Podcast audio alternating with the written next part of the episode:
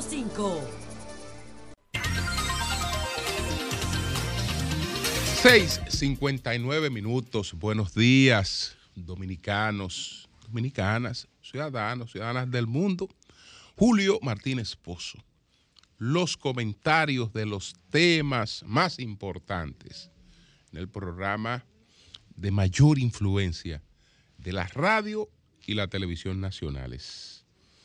Entonces, señores, en este jueves 9 de febrero del año 2023, buenos días a todo el equipo del Sol de la Mañana, la audiencia de Sol, la teleaudiencia de Telefuturo, Canal 23, y todas las personas que siguen nuestros contenidos a través de las plataformas sociales. Vamos a ver aquí entonces estos temas que vamos a desarrollar. Robert Thomas, buen viaje. Buen viaje para Robert Thomas, que es el ministro consejero de la Embajada de Estados Unidos en la República Dominicana. Se va. Buen viaje, Robert Thomas. Eh, hecho en RD, hablo de esto, hecho en RD no equivale a producto dominicano. Hay que establecer una diferenciación entre eso. Hecho en RD no equivale a producto dominicano. Y tengo que volver a referirme a la situación que se ha dado ahí eh, que pudo haberse evitado, pudo haberse evitado. Yo creo que esto debió eh, manejarse de otra forma cuando el propósito que hay es común, cuando el propósito que hay es común y hay tanta gente, eh, pues, digamos, con, con el interés de de desarrollar el país, eh, que solo lo que falta es la capacidad de, ponerse de acuerdo en, cada momento y, de hacer las cosas como corresponde. La renuncia de Euclides Sánchez y de su equipo de la Fuerza del Pueblo. La renuncia eh, que conocía que se iba a producir eh, desde hace tiempo, como sé de otros casos. Y ustedes verán por qué lo sabía. Y entonces, si puedo desarrollar este tema, ¿cuál es, cuál es la prioridad? Eh, ¿Cuál prioridad será mejor atendida en estos momentos? ¿Ucrania o Turquía? Por las implicaciones que tienen las dos por las implicaciones que tienen las dos. Estamos hablando ahí eh, de geopolítica, de geoestrategia en, ese, en ese caso.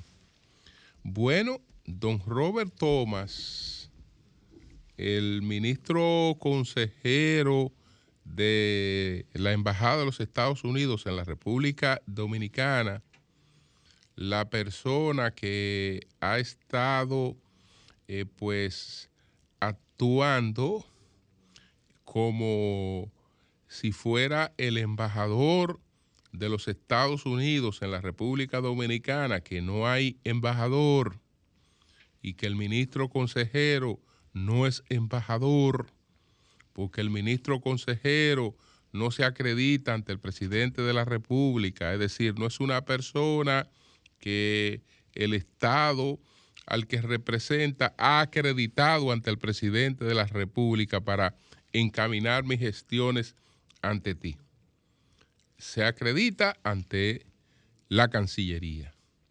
Y en caso de que eh, no esté presente el embajador, eh, pues eh, llena funciones administrativas del embajador, pero no sustituye al embajador.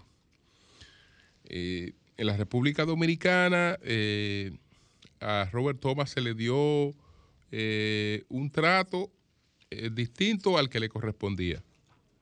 Incluso con él se llegaron a encabezar reuniones bilaterales. De nuestra parte, encabezaba el presidente, de la parte de Estados Unidos, un ministro consejero que no está acreditado eh, por el Estado de, Estados Unidos para representarlo ante la República Dominicana en esas funciones. Entonces, probablemente eso influyó en los roles protagónicos que él asumió y en las cosas que hizo que resultaron eh, deteriorando las relaciones entre eh, la República Dominicana y los Estados Unidos. Él, eh, pues, al despedirse, al anunciar que se va, eh, pues eh, ha planteado eh, admiración y respeto por el pueblo dominicano. Qué bueno. Y le reconoce al país una serie de cosas.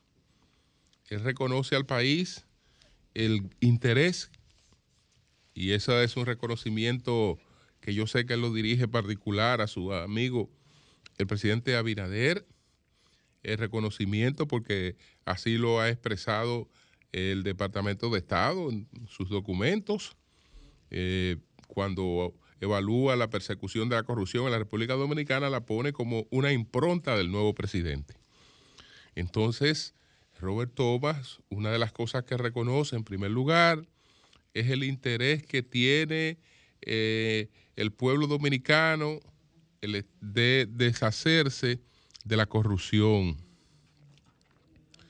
Eh, también él muestra respeto, admiración por ese interés que tienen los dominicanos de construir su, economía y, y, destaca lo que él ha podido observar en los años en los que se encuentra en el país, que han sido de crecimiento constante, aún en los peores momentos.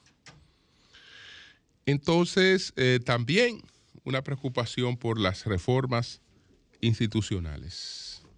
Entonces, eh, él se va a unas funciones en el Departamento de Estado, ya él pasó, ya él pasó por aquí, lo que iba a ocurrir con él ya ocurrió, entonces vamos a tomarle estas palabras que nos está dirigiendo de cariño, admiración y respeto, vamos a darla por acogida, porque si hay algo que no debe hacerse en la vida, es consolidar enemistades y menos un Estado. Menos un Estado. Este caballero dice que se siente amigo del pueblo dominicano. Bueno, pues vamos a dejarlo como amigo del pueblo dominicano y eh, quién sabe si en circunstancias futuras eh, pudiera eh, reivindicarse un poco en relación con cosas que hizo que tuvieron un impacto negativo. Esa participación en el almuerzo de la Cámara Americana de Comercio, por ejemplo, desconsiderada. Y declaraciones que no le corresponden ni siquiera a un embajador y menos a un ministro o consejero. Pero, eh, en definitiva, actuó como le permitimos que actuara. Ojalá que el presidente Biden termine de entender que este es un país que merece un embajador de los Estados Unidos, designado y, tratando con un embajador de los Estados Unidos y que entienda y que entienda que más para adelante viven gente, más para adelante vive gente. Entonces, eh, no hay por qué descuidarse innecesariamente con un país como la República Dominicana. Robert Thomas, buen viaje. Buen viaje. Entonces, eh, paso a la polémica esta, la situación que se ha dado con el lanzamiento de un sello que se va a colocar a los productos hechos en la República Dominicana, que ayer se llevó a cabo un acto para anunciar eh, pues este, este sello. Eso provocó cierta sorpresa y nosotros comentábamos ayer la, lo que había planteado eh, la expresidenta de la Asociación de Industria de la República Dominicana, la industrial Ligia Bonetti, que eh, entiende que esto no es necesario o, o realmente es una redundancia. ¿Por qué? Porque hay una ley de etiquetado y la ley de etiquetado obliga a eh, pues eh, colocar eh, digamos la, el, el hecho en República Dominicana. Entonces, ahora los productos dominicanos o tendrán el do hecho en República Dominicana, y eso es una redundancia, es decir, ¿por qué razón si eso está aprobado por ley y es una obligación que al producto hecho en la República Dominicana hay que ponerle hecho en la República Dominicana, eh, hay que eh, duplicar ese mensaje? ¿Por qué razón? Bueno, se dirá que lo que abunda no daña. Perfecto, si lo que abunda no daña, ¿por qué si una de nuestras virtudes ha sido la siguiente? Una de nuestras virtudes ha sido que en los peores momentos, en los peores momentos, y ustedes vieron lo que pasó con la crisis del COVID, en los peores momentos, nosotros hemos tenido un sector privado aunado totalmente al gobierno en los esfuerzos que fueren necesarios para echar al país hacia adelante.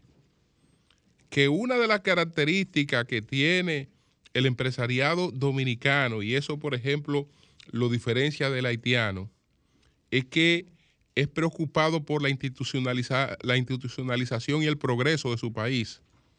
Le interesa el progreso de su país porque el lugar de residencia del empresario dominicano es la República Dominicana. Es la República Dominicana. Entonces, si nosotros tenemos eso, y esa ha sido una ventaja, eh, ¿por qué no seguir cultivando eso? Si el presidente de la República designa por decreto una comisión marca país que él la preside, que la preside. ¿Por qué razón todo lo que se vaya a realizar no se da en función de esa estrategia y se coordina y se discute y se resuelven eh, las, los puntos de diferencia? Porque no es, que, no es que en la vida, en la vida siempre habrán diferencias eh, para tratar las cosas, pero qué bueno es discutirlas. Qué bueno es discutirla, qué bueno eh, eh, es, tratar de que eh, se hagan después de, ciertos consensos. De ciertos consensos. Entonces, eso es lo que, eso, eso, eso es lo que ha extrañado un poco. Y más tratándose de quién es el ministro de Industria y Comercio, eh, Ito no, que sin lugar a dudas tiene que ser uno de los ministros más eficientes que tiene el presidente Abinader. Y un hombre metódico, respetuoso. Entonces, ¿por qué razón, por qué razón eh, eh, aquí se nota eh, que, que, no hay que no hay realmente un mismo plan? ¿Por qué? ¿Por qué razón? No, no, no lo sé. La verdad es que no lo sé. No lo sé. Entonces, bueno, se ha explicado cuáles son las características que tiene que tener un producto para que se le coloque el sello hecho en República Dominicana. Señores, pero fíjense cuál es la primera característica. Fíjense cuál es la primera característica, que eso debió ser objeto de un debate, ni siquiera público, porque no, no se trata de dañar ni de desmeritar, por el contrario, todos los sectores que tenemos aquí los necesitamos y, seguir, y tenemos que seguir echando para adelante con ellos. Y si hay uno que ha sido importante es el sector de zonas francas, que, eh, eh, por ejemplo, en, el año pasado terminó con más de 8 mil millones de dólares de divisas generados para la República Dominicana, casi igual que lo generado por el turismo para la República Dominicana generó el sector de zona franca, un sector importantísimo para nosotros. Ahora yo me hago la pregunta siguiente. La primera característica eh, para, eh, para el sello hecho en República Dominicana, ¿usted sabe cuál es? Ser una industria de manufactura local o zona franca. Señores, es lo mismo, eh, es lo mismo manufactura local o zona franca.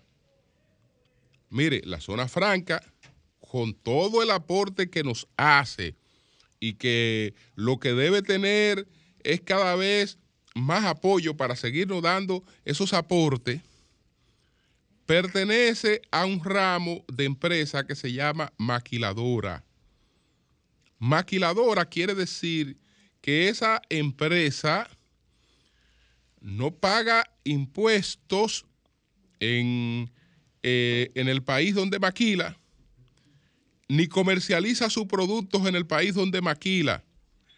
Esos productos se, se comercializan en el país de origen de la materia prima. Entonces, el hecho de que a un producto se le agregue valor en la República Dominicana, que se le agregue algún valor en la República Dominicana, no quiere decir que sea un producto dominicano. No, no, no. Eh, yo no sé si esta camisa la hicieron, eh, eh, terminó hecha aquí. Yo no sé si esta camisa terminó hecha aquí, pero resulta que esto tiene una materia prima, tiene un diseño, tiene una serie de cosas que realmente no son dominicanas no son dominicanas, es, eh, es parte de la deslocalización del tema de la mano de obra por razones económicas. Entonces, no es verdad que eso es igual a un producto manufacturado, originado en la República Dominicana. No es verdad, no es verdad que en, en un sello esos productos pueden estar bajo, bajo la misma eh, bajo el mismo tratamiento. Y yo no estoy hablando de que se le dé un tratamiento, eh, no, no, no, pero que no es verdad. Porque son cosas, son cosas distintas. Si usted quiere, yo me voy a un tema más fácil de comprender. Más fácil de comprender. Y, aunque, aunque el ejemplo sea, sea humano, bueno, si dos extranjeros conciben un hijo en la República Dominicana, o pasa lo que pasa en la República Dominicana, que muchas extranjeras vienen a alumbrar al país. Han alumbrado el país, pero no han alumbrado un, dominicano. ¿Está claro? Es decir, que no es lo mismo. Entonces, eh, eh, consciente de esa realidad, nos sentamos y decimos, miren, ¿Qué tratamiento le vamos a dar a esto y qué tratamiento le vamos a dar a aquello? Porque eh, estamos colocando todo bajo una misma eh, denominación y entonces, ¿y qué pasa con la denominación de origen? Hay conflictos viejos ahí y hay intereses viejos que yo no sé cómo terminen siendo manejados en esto. Incluso tengo amigos en ambas partes, pero ustedes saben que hay unos rones que no son añejados en la República Dominicana, pero sí son trabajados aquí. Entonces, eh, una cosa es la denominación de origen del ron dominicano y otra cosa es eso. Y así hay una serie de cositas que están por ahí que lo bueno es sentarse en una mesa, establecerla pero, pero, pero, tenemos, pero tenemos una estructura público-privada que se estableció y se estableció por decreto para eso y ha, y ha caminado. Entonces, ¿por qué, ¿por qué no tomarla en cuenta a la hora de, de, tomar iniciativas como esta? ¿Por qué razón? Yo no veo realmente, yo no veo la razón. No veo la razón. Entonces, ahí están otros requisitos, pero los requisitos realmente son muy genéricos. Bueno, tiene que tener un registro sanitario, un producto para, para ser considerado hecho en la República Dominicana. ¿Y qué producto se puede comercializar en la República Dominicana sin registro sanitario, sea de donde sea? Aunque el producto sea de Indonesia, tiene que tener un registro sanitario. Eso, eso es un requisito común que, no necesariamente filtra, bueno, que la empresa tiene que estar registrada, que esto tiene que estar registrado, que aquello tiene... Son, no el, el filtro es muy voluble, muy voluble, pero lo único que tal vez falten sean explicaciones, sean aclaraciones, sea diálogo, porque ahí se ha creado un ambiente de confusión innecesaria. Me atrevo a decir que por esa situación en el acto de ayer no concurrió el presidente de la República y no fue la vicepresidenta que va cuando el presidente no puede ir a los actos. En todos los actos de marca país, el presidente los ha encabezado. Entonces, creo que podemos eh, susanar todo eso y echar para adelante. Y porque el problema no creo que sea el sello. Problema no creo que sea el sello, etcétera, no. El problema son los criterios para esto. Son los criterios, porque tú de entrada me estás diciendo que, que para ti, que para ti, eh, un, un artículo que se le ha agregado algún valor en zona franca y un artículo eh, originado en la República Dominicana son la misma cosa. Eso me está diciendo tú. Y el mundo no nos va a creer eso a nosotros. El mundo no nos va a creer eso a nosotros, porque el mundo sabe dónde son las marcas. Entonces, no nos va a creer que esas son marcas nuestras, aunque le pongamos eso. No nos van a creer eso, porque, porque todo el mundo sabe dónde son esas marcas y, y qué es lo que hacen en los países como los nuestros y por qué usan los países como los nuestros eh, para, eh, digamos, ensamblar su producción. ¿Por qué lo hacen?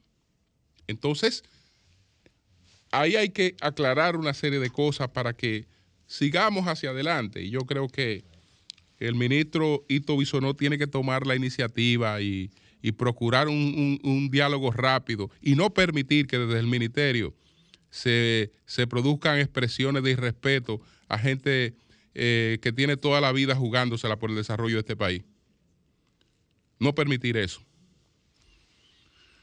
Entonces, continuamos, señores. La renuncia del ingeniero eh, Euclides Sánchez y de su equipo de la Fuerza del Pueblo que se produjo en el día de ayer y qué cosas pueden ocurrir con el ingeniero Euclides Sánchez. Voy a presentar una fotografía que publiqué en Twitter el 7 de enero. Ahí estoy en La Vega con mis queridos amigos, el ingeniero Euclides Sánchez y Aridio Reyes, el, diputado Aridio Reyes. Eh, esa fotografía se publicó en Twitter el día 7 de enero. Desde entonces, desde entonces, yo conocía, porque tuvo la confianza de explicarme su situación y de adelantarme el paso que iba a dar el ingeniero Euclides Sánchez, pero eh, me lo reservé porque eh, no quería, digamos, eh, alterar su, su, pensamiento, porque cuando estas son decisiones que aunque usted la toma, usted la piensa, eh, se consulta, surgen otras opiniones y hasta que no se da de por hecho, hay muchas posibilidades. Entonces, sí, sí, sí, yo conocía que Euclides Sánchez se iba de la fuerza del pueblo porque Euclides Sánchez no debió ir a buscar nada nunca. A Euclides Sánchez no se le había perdido nada en la fuerza del pueblo. A Euclides Sánchez no se le había perdido nada en la fuerza del pueblo. El Euclides Sánchez, lo único que fue a buscar ahí fue irrespeto y de consideración. Porque eh, ustedes saben las rivalidades que se dan en los pueblos y el presidente de la Fuerza del Pueblo eh, ahí es una persona eh, que no quiere saber de Euclides Sánchez ni en pintura y no lo dejó de expresar en ningún momento durante la permanencia de Euclides Sánchez ahí en, en, la, en Fuerza del Pueblo. Entonces, eh, Euclides, Euclide, ¿por qué? Porque yo digo que no buscaba nada ahí. No es porque, no, no, es porque ese partido sea malo o sea bueno.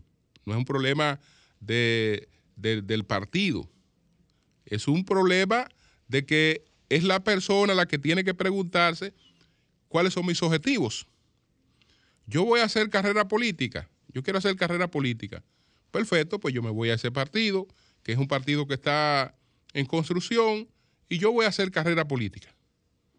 Ahora, yo tengo objetivos de eh, continuar mi actividad política porque yo quiero ser eh, candidato o, voy a desempeñar X funciones, entonces ya tú sabes que eh, tienes limitaciones. Tienes limitaciones, serias limitaciones. Entonces, probablemente él no debió haber renunciado del PLD. Y de haberlo hecho, de haberlo hecho, se habría evitado el haberse ido para Fuerza del Pueblo para después tener que hacer lo que va a ocurrir ahora, que lo van a hacer otros. Porque hay otros casos en los que se ha dado una situación similar a la que se ha dado con con Euclides Sánchez, no tal vez en el, en el maltrato personal, pero sí en los objetivos inmediatos. Sí en los objetivos inmediatos, porque fíjense, pónganse a pensar en el negocio que ha hecho, y, lo estoy hablando del negocio, no, no, estoy hablando de dinero, en el negocio que ha hecho un político que dice, mira, yo me, yo, yo me incomodé con el PLD. Yo soy PLDista, pero yo me incomodé con el PLD y no quiero saber del bendito PLD. Y me voy del bendito PLD. Dejo el, no, no, no, ya el PLD es un capítulo cerrado en mi vida. Entonces, yo me voy del PLD. Le hago un acto al PLD contra el PLD y una serie de cosas. Ah, pero si yo hago eso, yo no puedo aspirar después a beneficiarme del PLD o a que el PLD venga y me auxilie. Porque la única posibilidad que tendría de continuar con una carrera eh, política eh, y, eh, en términos electorales es, con apoyo del PLD. Entonces, yo no quiero saber del PLD. Ah, bueno, pero ahora yo, si no quiero saber del PLD, yo no me puedo ir para donde un sitio donde el PLD tendría que irme a salvar. No, no, no.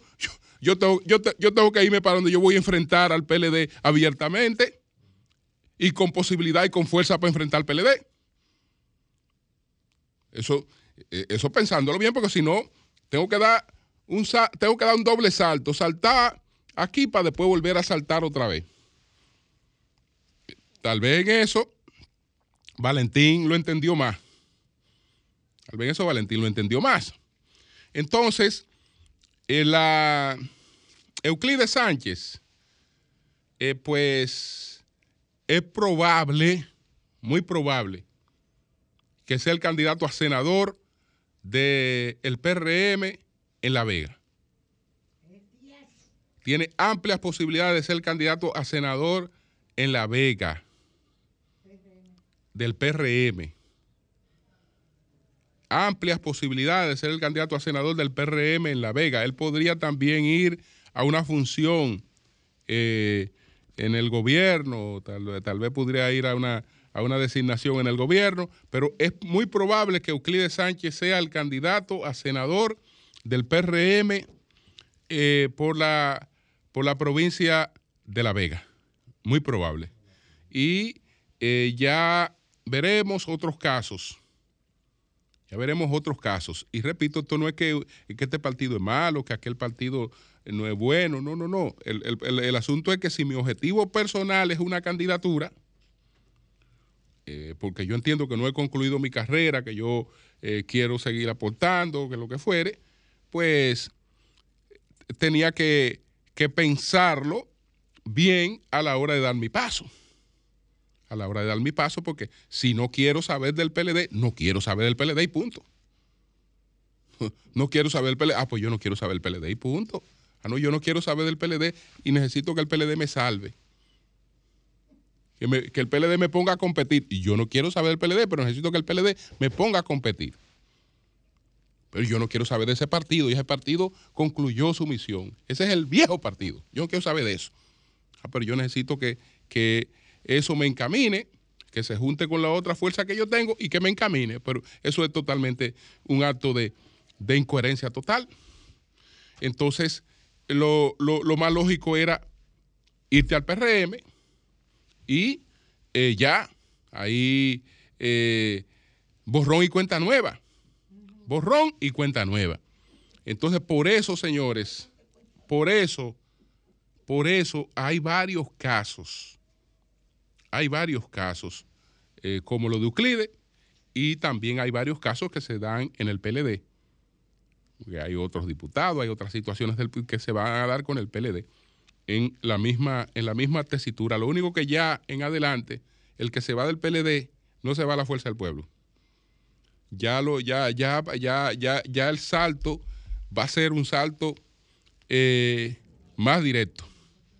Ya, ya en lo adelante eso va a ser igual a lo, del diputado que, se fue esta semana o, o la otra diputada que se anunció que ya, pero ya se había ido hace tiempo, pero eso es hacia PRM. Eso es hacia PRM. Bueno, señores, brevemente sobre la situación que está planteada ahora con esta emergencia, esta crisis de más de 15 mil muertos en Turquía y la necesidad de la reconstrucción de Turquía y la reconstrucción de Siria. Paralelamente con la prioridad de la guerra en Ucrania. Y las dos son, las dos son cuestiones estratégicas eh, que tienen un gran valor tienen un gran valor. Sobre Ucrania y sobre la guerra,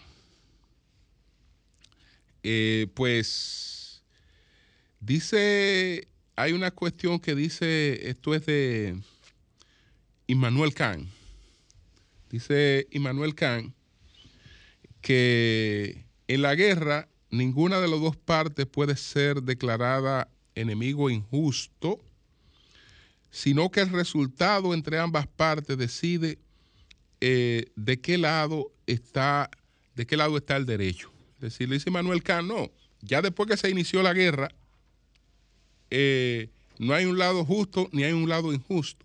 Es el resultado el que va a determinar de qué lado está la historia.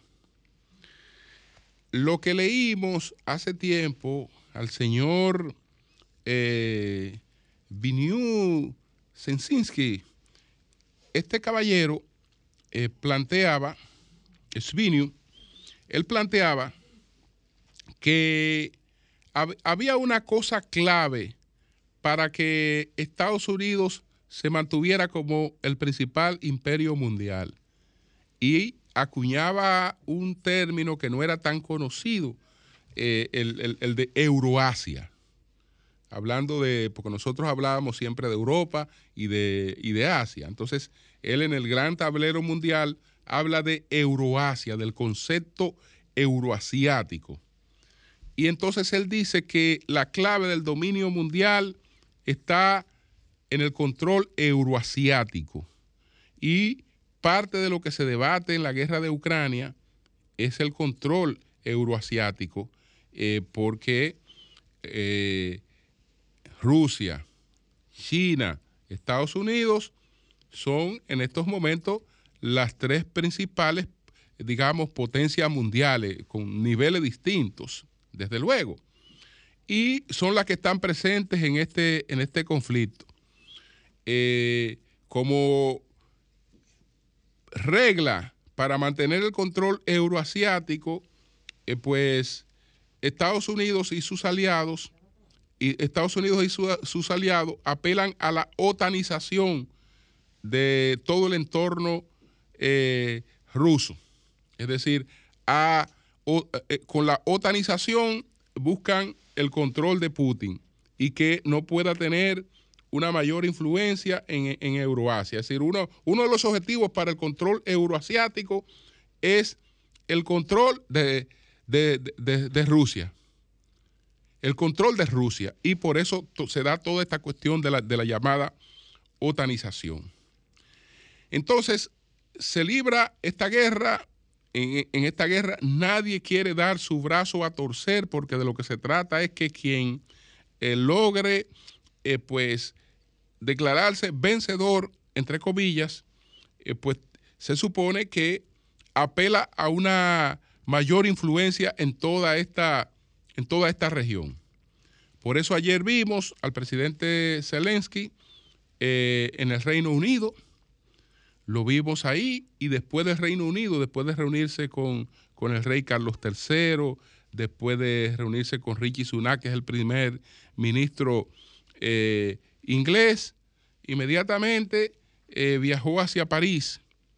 En París se reunió con el presidente Macron, y con el canciller alemán, Olaf Scholz. Él está buscando eh, mayor equipamientos, equipo de casas, etcétera, mayor equipamiento para el mantenimiento de una guerra que él entiende que con eh, esos apoyos eh, puede ganarla. Y desde luego que Estados Unidos y Europa juegan a ganar la guerra porque entienden que es clave para mantener el control euroasiático. Sin embargo, se acaba de presentar una situación, un cisne negro. Un cisne negro se acaba de presentar, el terremoto en Turquía. El terremoto en Turquía, ¿qué pasa? Que ese caballero que vive muy bien, vive muy bien como país, yo digo, vive muy bien mantenido por Europa, porque como hemos explicado, le resuelve el problema principal en términos migratorios a Europa. Es el policía principal en términos migratorios de Europa como país, como país eh, tapón. Le evita la camiona a Europa, porque la camiona eh, y todos los problemas, eh, digamos, de derechos humanos que pueda ocasionar el asunto no lo carga Europa. Europa está muy limpia de eso. Lo carga él lo carga él. Eh, eh, la Europa le paga, le, paga un dineral para eso. Pero ahora él necesita la reconstrucción de su país. Entonces, está Europa en la capacidad de articular un plan junto a Estados Unidos inmediato de reconstrucción de Turquía. Y fíjense que yo menciono a Turquía, ustedes dirán, pero contra caramba, pero ahí está Siria, que está eh, también en una situación crítica, sí, pero lo clave en términos geoestratégicos, el poder es de Turquía. Es decir, lo, lo, primero que se va a atender va a ser a Turquía y colateralmente a Siria. Entonces, si Estados Unidos y Europa no articulan paralelamente a la ayuda a la guerra ucraniana un plan de reconstrucción en Turquía, entonces Turquía puede que quede en manos de la solidaridad china y eso es sumamente peligroso. ¿Por qué? Porque se plantea una situación ahí que estamos por una parte eh, peleando y haciendo una gran inversión en una guerra, eh, tratando de ganar una guerra, pero se nos ha presentado otra situación que para nosotros es tan importante como la guerra.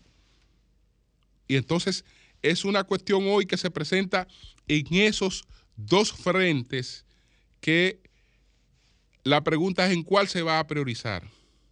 En cuál se va a priorizar porque para Estados Unidos, para Europa, es clave mantener eh, pues bajo su eje de influencia total a Turquía. Pero eso es clave.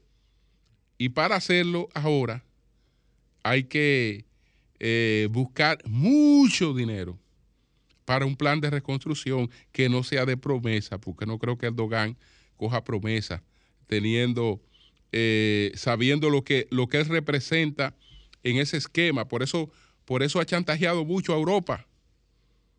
Ha chantajeado mucho a Europa eh, con, con, el privilegio que tiene de ser el principal estado tapón de Europa. Cambio y fuera.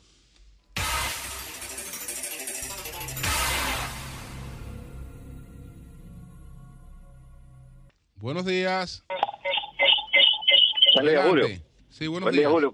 Piña de este lado. Piña de este lado. Mira, ayer, cuando estábamos hablando de Rafael Paz, a lo que yo me refería es que en República Dominicana el, el elector no elige. El elector se monta una ola de en la hora que esté montada. Cuando una persona, un candidato, se le dice que es un, un inservible, un idiota, no me refiero a él, sino que ya la gente, lo dicen tres gente, ya la gente cree que el tipo es así. Entonces es difícil que aquí en República Dominicana, después que una gente coge una, una fama, de la que cogió Rafael Paz no gana una regiduría ni en su casa, porque es que la gente no piensa. Mira lo que está pasando ahora mismo en La Vega.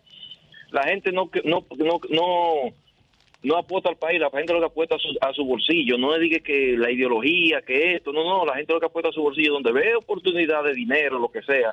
Por ahí es que se va, lamentablemente. Sí, pero con relación a La Vega, no es, un, no es una cuestión de bolsillo. No es una cuestión de bolsillo, porque lo de Euclides Sánchez no tiene que ver con bolsillo. Lo de, Euclides Sánchez tiene que ver con liderazgo. Tiene que ver con liderazgo. Entonces, eh, tú tienes, eh, digamos, plataforma para tu liderazgo, que eso es otra cosa. Buenos días, adelante. Buenos días, Julio. Adelante. A un senador del Fuerza del Pueblo, del Sur Profundo, que en el 2002 votó por la reelección de Hipólito Mejía y fue expulsado. Según dice Fuente Segura, está coqueteando también con el PRM. ¿Usted sabe cuál es? Bueno. Eso profundo. Bueno. Bueno. Él no va como candidato. Él dijo aquí que no iba como candidato. Buenos días, adelante.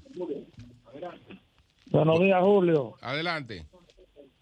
Julio, Dani González de Brooklyn, York. Adelante. Julio, yo te, yo te escucho todos los días y yo quiero una explicación.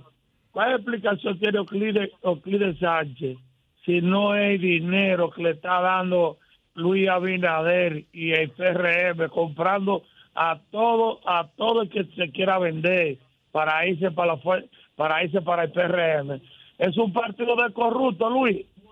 Eh, bueno. Luis es un partido de corrupto. Pero te repito, no creo que, la decisión del ingeniero Sánchez tenga que ver nada con tema económico propiamente dicho, sino el, senador el, Euclides Sánchez. Euclides Sánchez es una de las principales figuras de La Vega en términos políticos. Entonces Euclides Sánchez puede ser senador o por el PLD o por la fuerza o, o por el PRM. No, no, no, tiene chance de ser senador por ninguna otra plataforma. Y entonces en la fuerza, en, la fuerza del pueblo, no lo querían. No lo querían, es decir, por lo menos en La Vega no lo querían. Lo único que hacían era maltratarlo e irrespetarlo. Y él tomó su decisión, pero no, no, no, no creo que eso tenga que ver con que sea un tema propiamente económico. Bueno, buenos días, adelante. Buenos días. Sí. Mira, Julio, no era que Euclides no se quería. El problema es que Euclides vino a imponer la misma temática que usó en el PLD, que era imponer, hacer daño a mucha gente, que eso está demostrado aquí en La Vega. Hay que investigar profundamente por qué Euclides sale del PLD y por qué sale de la Fuerza del Pueblo. Gracias. Bien. Buenos días, adelante. Buen día, don Julio. Sí. Dígale a Brooklyn, New York, que, que mucho cuidado, que independientemente de que se vaya para el partido que sea, Euclides Sánchez es un hombre serio, yo lo conozco. Es verdad. Estamos hablando de Moca, es un hombre serio, que Así aquí es. se inventa demasiado con la gente. Gracias. Se habla y habla, pero no se tiene prueba de la cosa. Hablan demasiado. Gracias. Eso es verdad. Bien.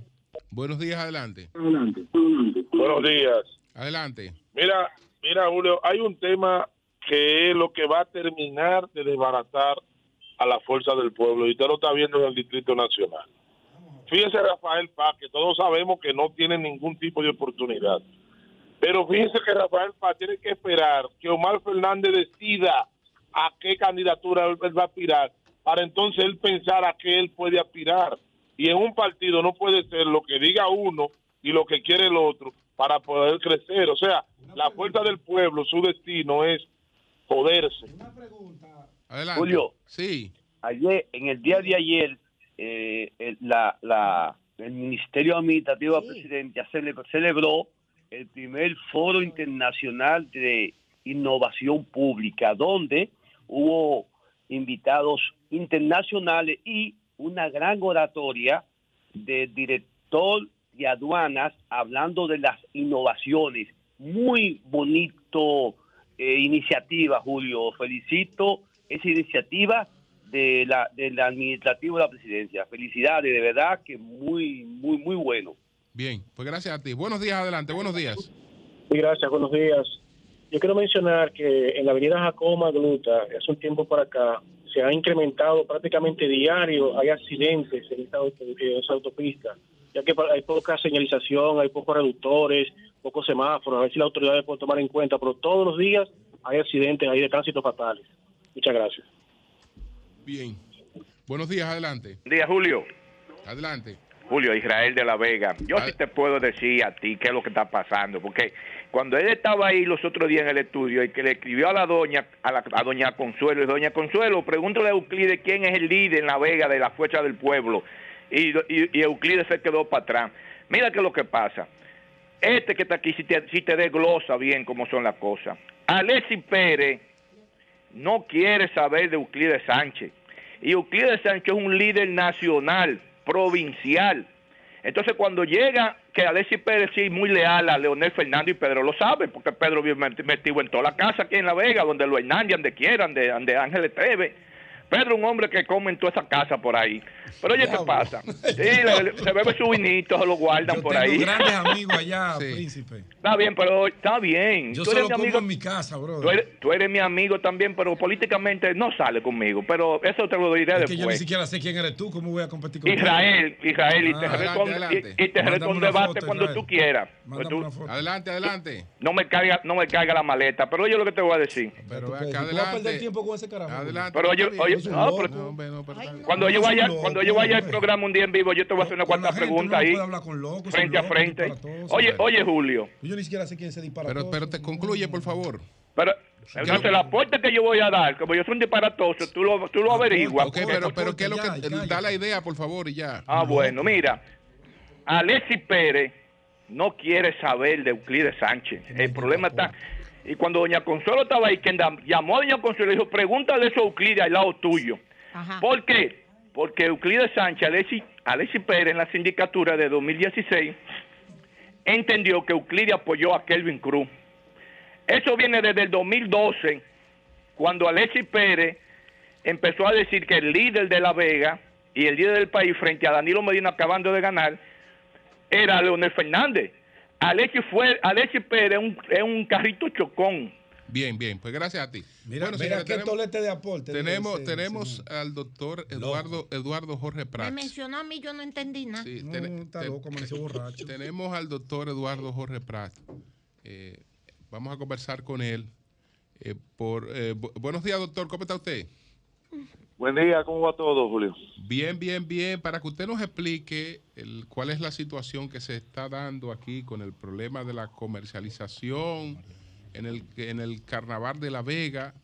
Yo sé que usted representa, digamos, a la, a la organización que tiene, la organización que tiene a cargo, ¿no? Eh, todos los aspectos de la comercialización del, canal de la del Carnaval de la Vega. Entonces, ¿cuál es la situación que se ha dado?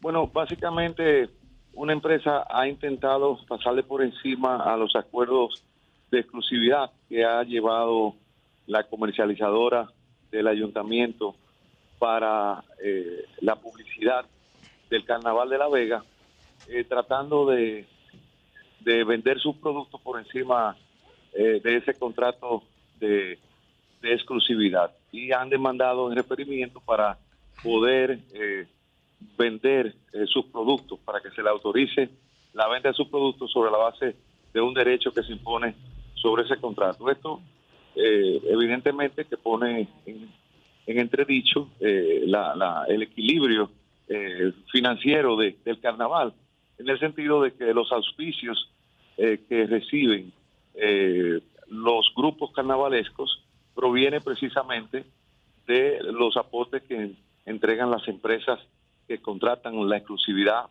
eh, sobre un segmento. Las cuevas, que son los eh, donde se reúnen, son unas 25 Sí, cuevas sí. donde se reúnen los grupos, Sí. pueden contratar su publicidad para eh, aquellos segmentos de productos que no han sido otorgados en exclusividad, pero los demás grupos carnavalescos no pueden acceder a esa publicidad y por lo tanto dependen sobre todo de los patrocinios eh, que le confiere la comercializadora al dar los, los contratos de exclusi- de exclusividad.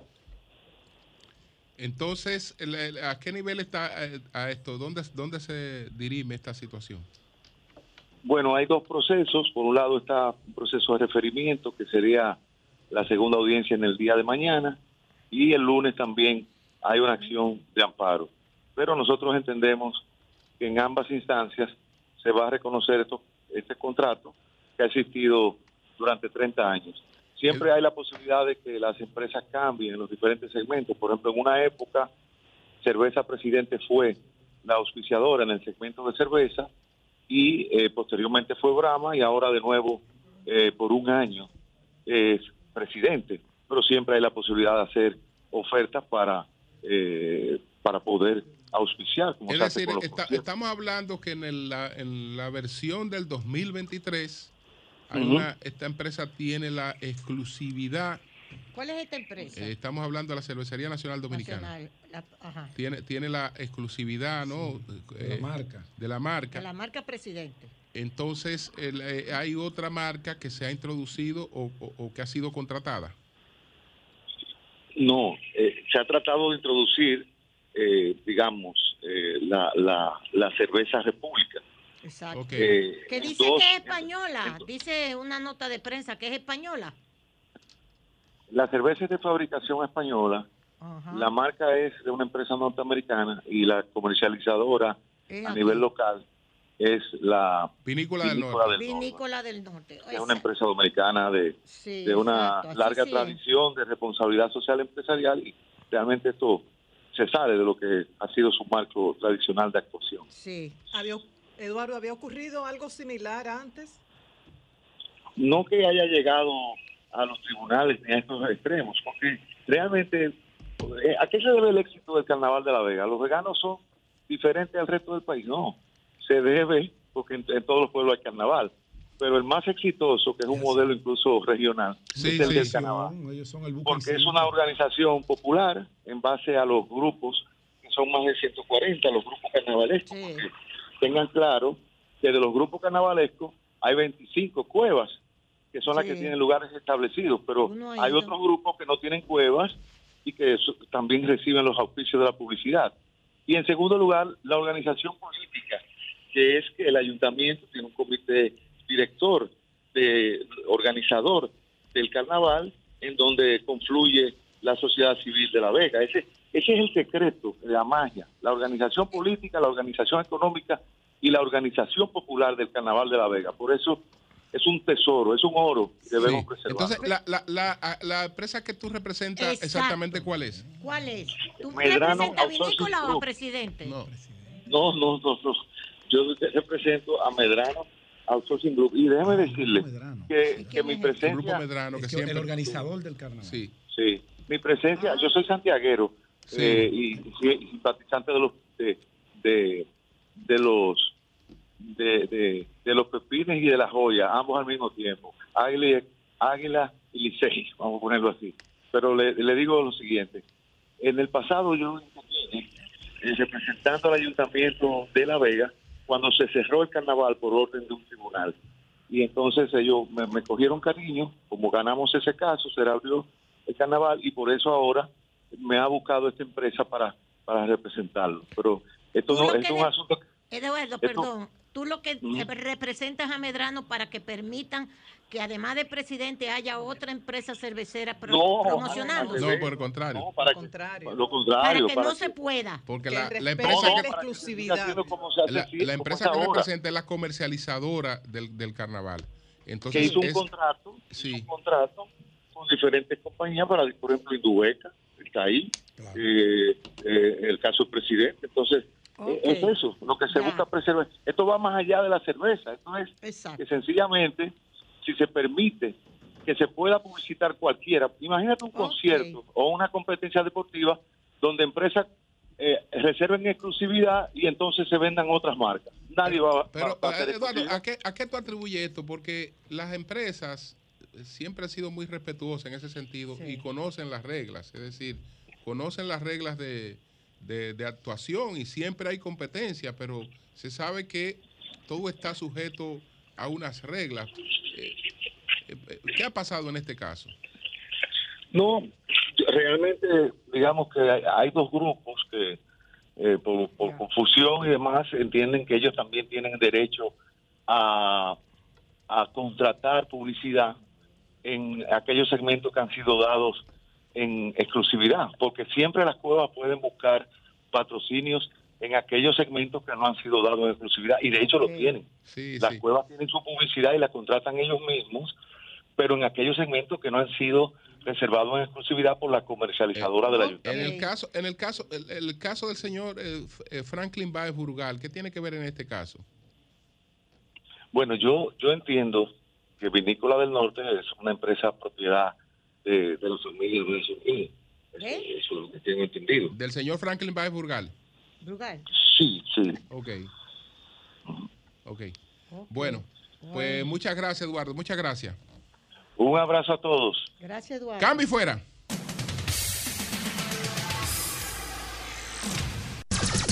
Son 106.5. Pero las informaciones que tiene Helio Valdés, hay que prestarle atención.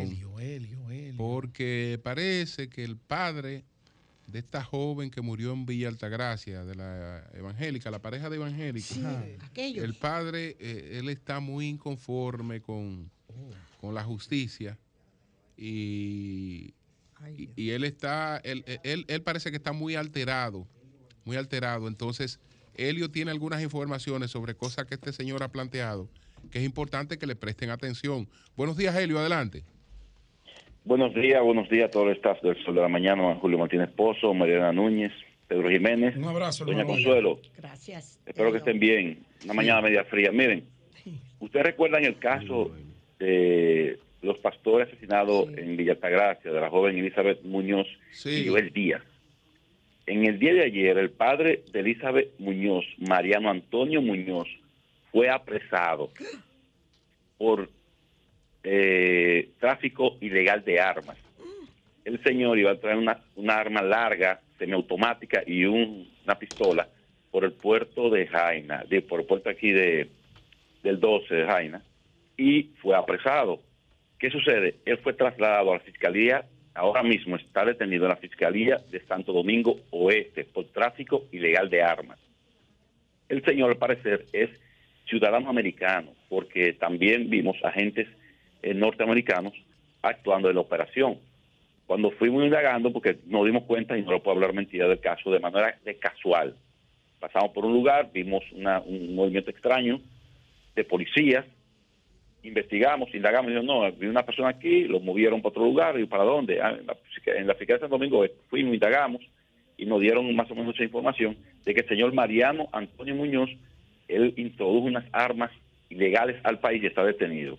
Cuando seguimos indagando, las informaciones del lugar es la siguiente. El señor está indignado con el caso de su hija, porque en los tribunales, en las audiencias, siempre dicen de las supuestas víctimas y los agentes involucrados se ríen, viven riéndose en el tribunal.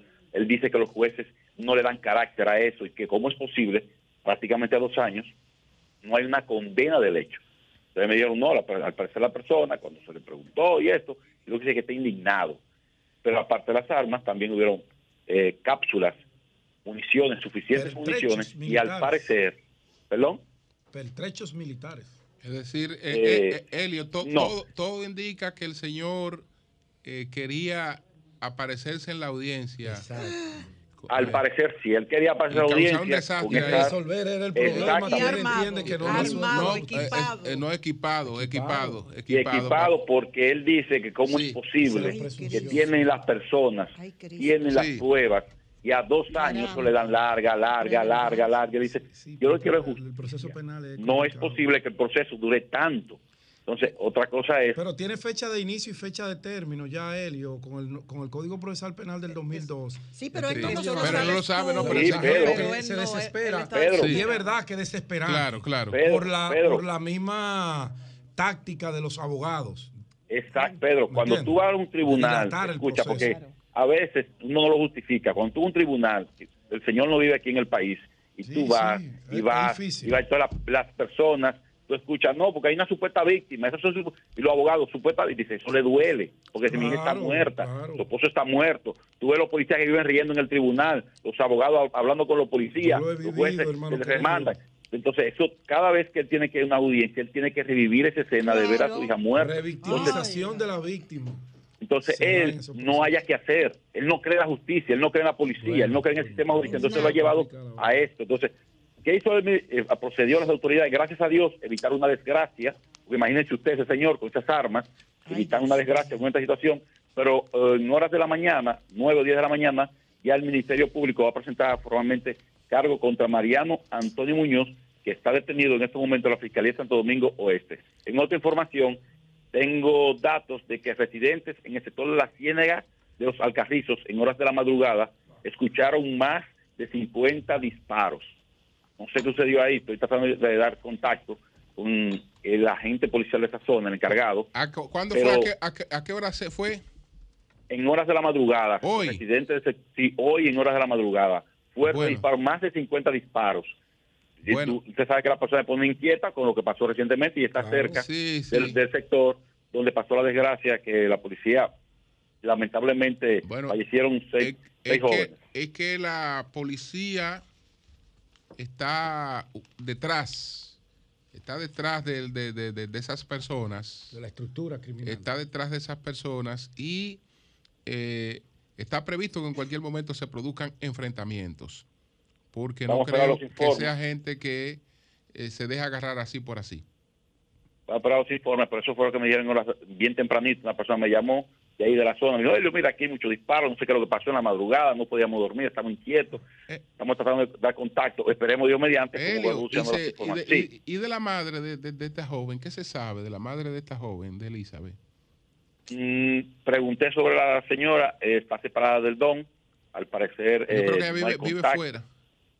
Sí, parece que son residentes, no son, no viven, no están en el país, los Sí, padres. sí. Sí, pregunté por ella, me dijeron, no, ellos están separados. ¿Cómo que están así? Están separados. Eh, hay una situación ahí que por asunto de lugar uno no, no, no vuelve a informarla, pero digo, perfecto, no hay problema. El caso de Don El Don, que sí es preocupante, porque encima de la tragedia iba a haber otra tragedia. Y todavía una tragedia, porque la situación que él está enfrentando ahora es un poco delicada. Ustedes saben que ya, el Ministerio Público va a formalizar, ya está, for- ahorita a las 9 de la mañana, 9 o 10 de la mañana, presentan ya formalmente eh, la acusación del Ministerio Público contra Mariano Antonio Muñoz, que está detenido.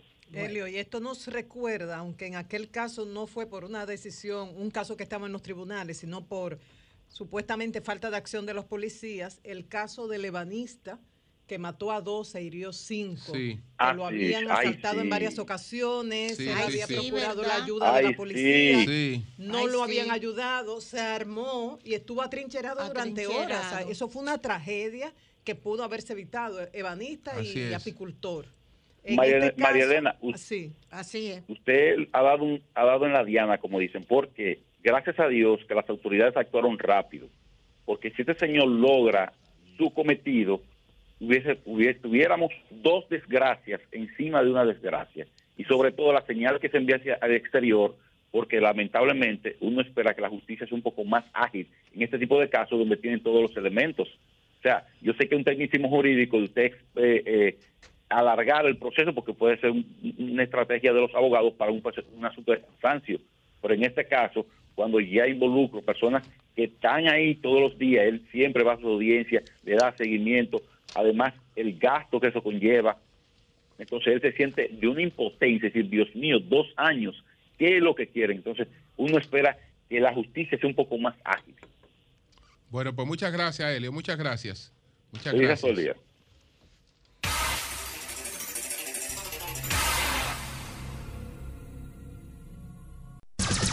Sol 106.5.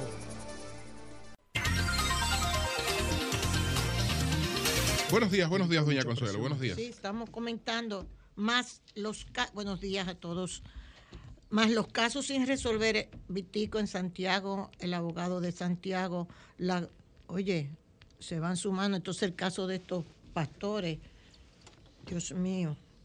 Que Dios nos ayude. Miren, señores, rápido, voy a comenzar por el país, porque hay una serie de titulares que yo sé que mis compañeros van a hablar de eso también, pero quiero ir adelantando. El Senado aprobó en primera lectura el Código Penal sin las tres causales. Se supone que van a pasar ahora el 14 de febrero a la Cámara de Diputados para aprobarlo de igual forma. ¿Ok? El Código Penal.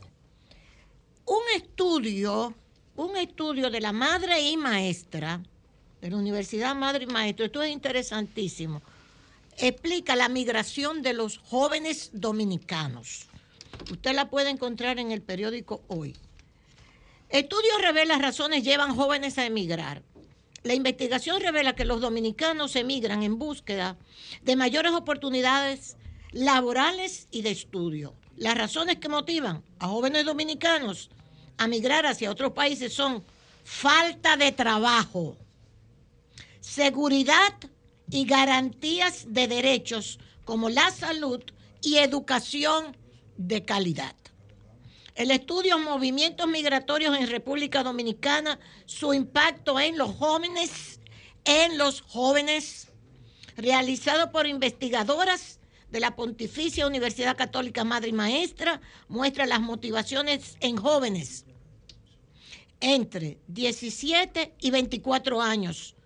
17 y 24 años de dominicanos que emigran hacia otros países y de haitianos y venezolanos que deciden vivir en República Dominicana. La investigación revela que los dominicanos emigran en búsqueda de mayores oportunidades laborales, de estudio, y que al llegar al país de destino, principalmente Estados Unidos y Europa, les son garantizados derechos fundamentales. Y sigue por aquí la información, esto es interesantísimo, porque justamente, justamente, hoy decía nuestro querido ministro de Economía y Desarrollo, Pavel Isa, ministro Pavel Isa, empleo y servicios públicos están en el centro del paradigma calidad de vida. Sí, Pavel, pero parece que no se cumple. Gracias. Por otra parte, yo quisiera referirme rápidamente también y quisiera que me pusieran, por favor, la foto que yo le mandé a Jovita sobre Biden, el presidente Biden, visitando en septiembre pasado la nueva planta de semiconductores que se va a instalar en Ohio, donde él destacó que es lo que hizo en el discurso de la situación de la Unión, el Estado de la Unión, justamente el martes pasado, Biden habló de reindustrializar Estados Unidos, de buscarle los empleos a, los norteamericanos y con un lema que dice Job for Americans, el trabajo es para los americanos. Entonces, esta empresa de semiconductores, que es parte del enfrentamiento con China, que yo les he hablado de esto, pero no tengo mucho tiempo ahora porque quiero referirme a otra situación, pero Biden, y lo saca hoy el New York Times, y lo saca hoy el periódico El País, diciendo, Biden visitando en septiembre pasado nueva planta de semiconductores en Ohio, destacó los empleos que va a producir. ¿Para quién son los empleos? Para los americanos. Ojalá que lo copiemos nosotros también. ¿Para quién son los empleos? Pavel, para los dominicanos aquí. Pero hay algo todavía también que les quiero mostrar sobre estas situaciones. Y lo que les quiero mostrar es que nosotros estamos en una situación muy, pero muy delicada.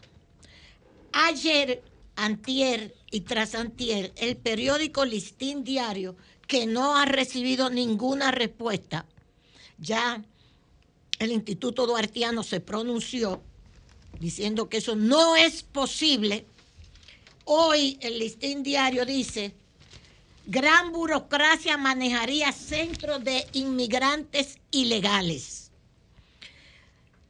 Pedro Jiménez, mi compañero Pedro Jiménez, me envió desde esta madrugada. Pedro, tú lo tienes ahí Sí, también. aquí tenemos el proyecto de ley completo. Háblalo. Y le- y le- Explícalo. Pedro le va a explicar lo que él me envió, que él consiguió.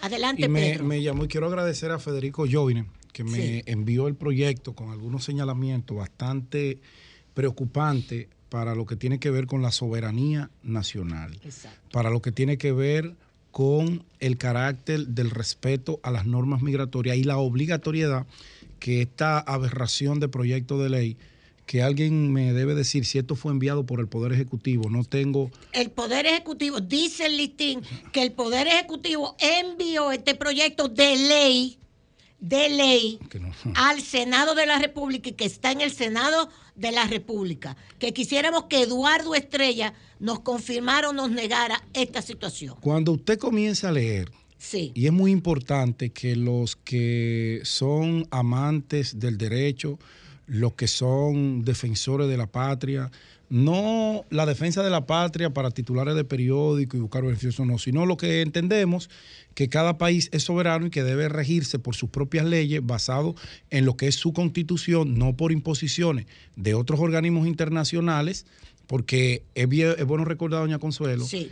que por eso le pregunto si fue el Poder Ejecutivo que Sí, envió esto. el Poder Ejecutivo. Porque el año pasado visitó una funcionaria, una subsecretaria de Estado al país en un acto en el Palacio Nacional, Úrsula Zú, creo que se llama la señora, en donde ella planteó este proyecto de ley y de una manera casi atrevida intimó a la República Dominicana que estaba en la obligatoriedad de Sí. apoyar ese tema del tráfico ilícito eh, y la explotación sexual de las personas.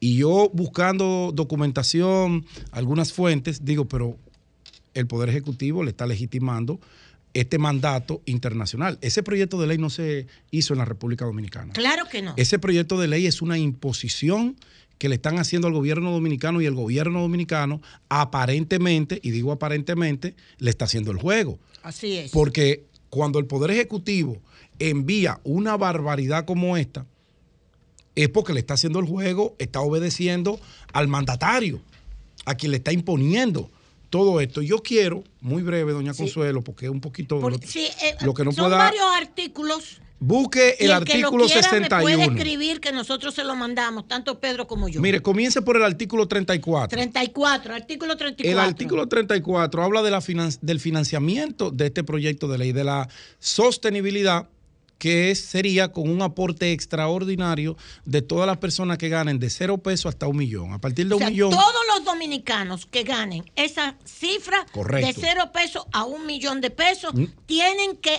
aportar al fondo de esta ley. que comienza con 150 pesos hasta un millón y va aumentando según las personas jurídicas y físicas, ah, partiendo de la declaración jurada que hace cada persona y cada empresa a final de año llegará a un tope de hasta 78 mil pesos. Comienza con 150, va aumentando de 2, de 3, de 4, de 20, hasta la suma de 78 mil 78 mil pesos. Es un aporte extraordinario, Obligatorio, obligatorio, dominicano. que está en el artículo Parece fuma. 34, Sí. para no leerlo y recitarlo. Luego, otro artículo pecaminoso, burdo, es el artículo 61. Sí. Ese habla de la creación de la unidad de identificación, atención y protección de víctimas sobrevivientes y testigos de trata de personas en sus distintas modalidades, cualquier forma de explotación incluida la esclavitud y sus, prácti- sus prácticas análogas, y persona objeto de tráfico ilícito de migrantes, siendo esta unidad como alcance nacional dependiente de la dirección ejecutiva de la CITIN y gestionada, la CITIN es, un, es el órgano sombrilla de, eh, o sería el órgano sombrilla de esta ley que tendrá varias dependencias que estarán eh, bajo la vigilancia, eh, el seguimiento de todo lo que tiene que ver con el tráfico y explotación. Ese, ese artículo 60, ese artículo 61 que Pedro le acaba de mencionar, es el que está hoy reproducido en el listín En, diario. en el, en el editorial del listín. Exacto. No, y en la primera Y en la del primera, listín diario. sí, en la primera plana. Gran burocracia manejaría centros de inmigrantes ilegales. Eso no tiene desperdicio. La cantidad de organismos que se crearían, que se crearían, porque esas personas tendrían derecho a la salud, derecho al trabajo, derecho a la vivienda, derecho a que nosotros aportemos A su legalización su en el país legalización, obligatorio. Su residencia permanente en el país. Así es. A todo esto, Él y sus familias. él y sus familiares. Habla de la reunificación familiar. Sí, señor. que me, me- me llamó poderosísimamente ese término, escúcheme, doña Consuelo, cuando se comienza a detallar los derechos que van a tener esas víctimas, los testigos de esa agresión o de ese trato inhumano que se le dé a ese extranjero o nacional, la repatriación y todo lo demás, también incluye que si esa persona está en territorio dominicano, no importa su nacionalidad, y su familia está en el país X, el gobierno dominicano tendrá la obligación de otorgarle una residencia, empleo, alimentación y demás. Sí, en el, y en el 71, Pedro, Sigue hacia adelante, sí, permiso de trabajo. La víctima Claro. de trata de personas gozará de permiso para ejercer labores remuneradas en el territorio nacional conforme a la categoría migratoria Exacto. de no residente emitida por la Dirección General de Migración. Nosotros lo que estamos planteando, gracias Pedro. por la Gracias a usted, doña Consuelo. Entonces, sencillamente, hoy. Hoy- Antes de que usted siga, Siga, solamente adelante. para no ya tocar el Sí, tema en mi sí. comentario y ahorita puedo, puedo hasta ceder. ¿Cómo puede ser Dime. que un mandatario sale Exacto. a los escenarios internacionales a defender la soberanía nacional, a jurar, a dar duro en cónclaves importantes que son televisados al mundo, que tienen una repercusión en el mundo, y cuando llega al territorio hace completamente lo contrario a lo que predica. Yo dejo esa pregunta porque de verdad, No, yo no entiendo. a mí ¿eh? eso me ha sorprendido. Que esto haya salido del, de- de- del Poder Ejecutivo, O esta quizá- ley, y la haya mandado al Senado. O quizá, doña Consuelo, Dime. puede ser que... Dice el listín. No, dice el litín, no, es así. Es así. Es así. Ahí está la ley. Es así. Puede ser que ocurra lo que, lo que pasó, Julio, con el tema de los 10 dólares.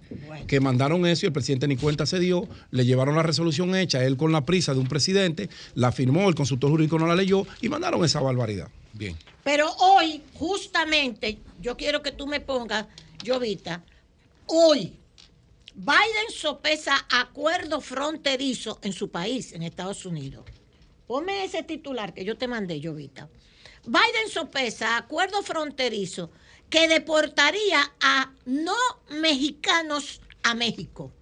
O sea, Biden está deportando los ilegales y los que están traficando con los ilegales los está deportando. Muy bien. Incluyendo no mexicanos los mandaría a México. Eso es un titular hoy del Washington Sí, Post. es lo mismo que ha hecho, él está imitando a Europa, lo mismo que ha hecho Europa. Exacto. Exacto. Eh, Europa eh, se quitó ese problema de encima y tiene ya otros países que se lo tratan. Que le resuelven Entonces, ese tema. el- eh, me imagino que le está dando unos cuartos grandes a México, de luego. Exacto, claro. Para que México Lo eh, reciba. México lo recibe. Entonces, todo el que no es mexicano, México te lo recibe.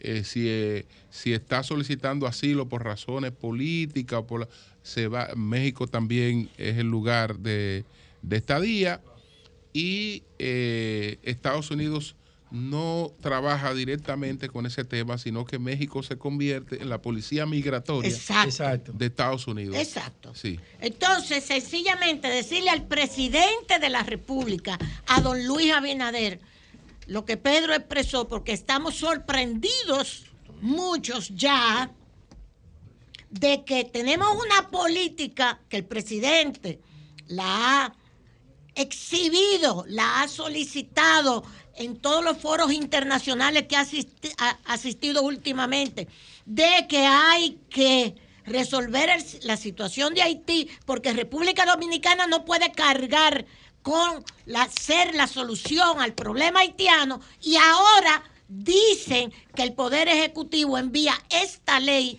eh, del tráfico ilegal, etcétera, de la trata, a donde tenemos una serie de obligaciones, incluyendo que cada uno de nosotros tiene que aportar a ese fondo y entonces lo manda desde el Poder Ejecutivo al Senado de la República. Y el presidente no ha dicho absolutamente nada sobre esto. Que dicho sea de paso, para terminar, don Luis Almagro, el secretario general de la OEA, dijo hace apenas el martes que hay que hacer una intervención en Haití porque Haití no podrá salir solo de su crisis en una reunión del grupo asesor ad hoc de la ONU. Don Luis Almagro dijo eso. Entonces, Haití hay que intervenirlo. Y una de las formas que quieren es enviándonos también a nosotros, a todos los refugiados haitianos. Excelente presidente. Una cosa y la otra. Excelente presidente. Vámonos. Cambio y fuera.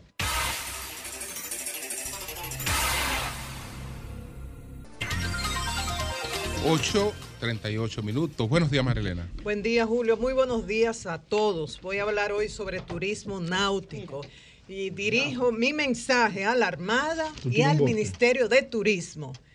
Porque a ustedes no les preocupa la muerte de turistas extranjeros en playas dominicanas. En un, en un mes y ocho días de este año ya han muerto tres turistas en playas dominicanas. Una puertorriqueña, una peruana y un canadiense. ¿Qué? Palmilla, Cabeza de Toro e Isla Saona. ¿A ustedes no les preocupa eso? Primero la muerte de seres humanos y también que se afecte la imagen de República Dominicana como destino turístico. Eso por un lado. Por otro lado, hablamos mucho de los éxitos del turismo y qué bueno, y todos estamos eh, apoyando desde nuestros espacios la industria turística y, y es importantísimo. Pero la República, lo- eh, República Dominicana lo tiene todo.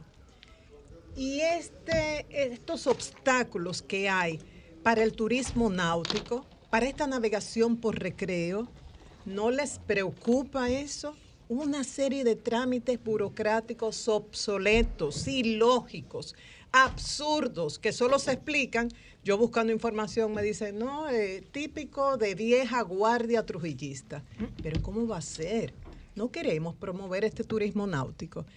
Quizás mucha gente piensa que, ah, no, esos son los riquitos que tienen lanchas, que tienen botes. No, así como a usted le gusta el dominó, a otra gente le gusta el básquetbol, otros que montan motores. Hay gente que tiene la capacidad de tener un bote, una lancha, pero ¿sabes qué?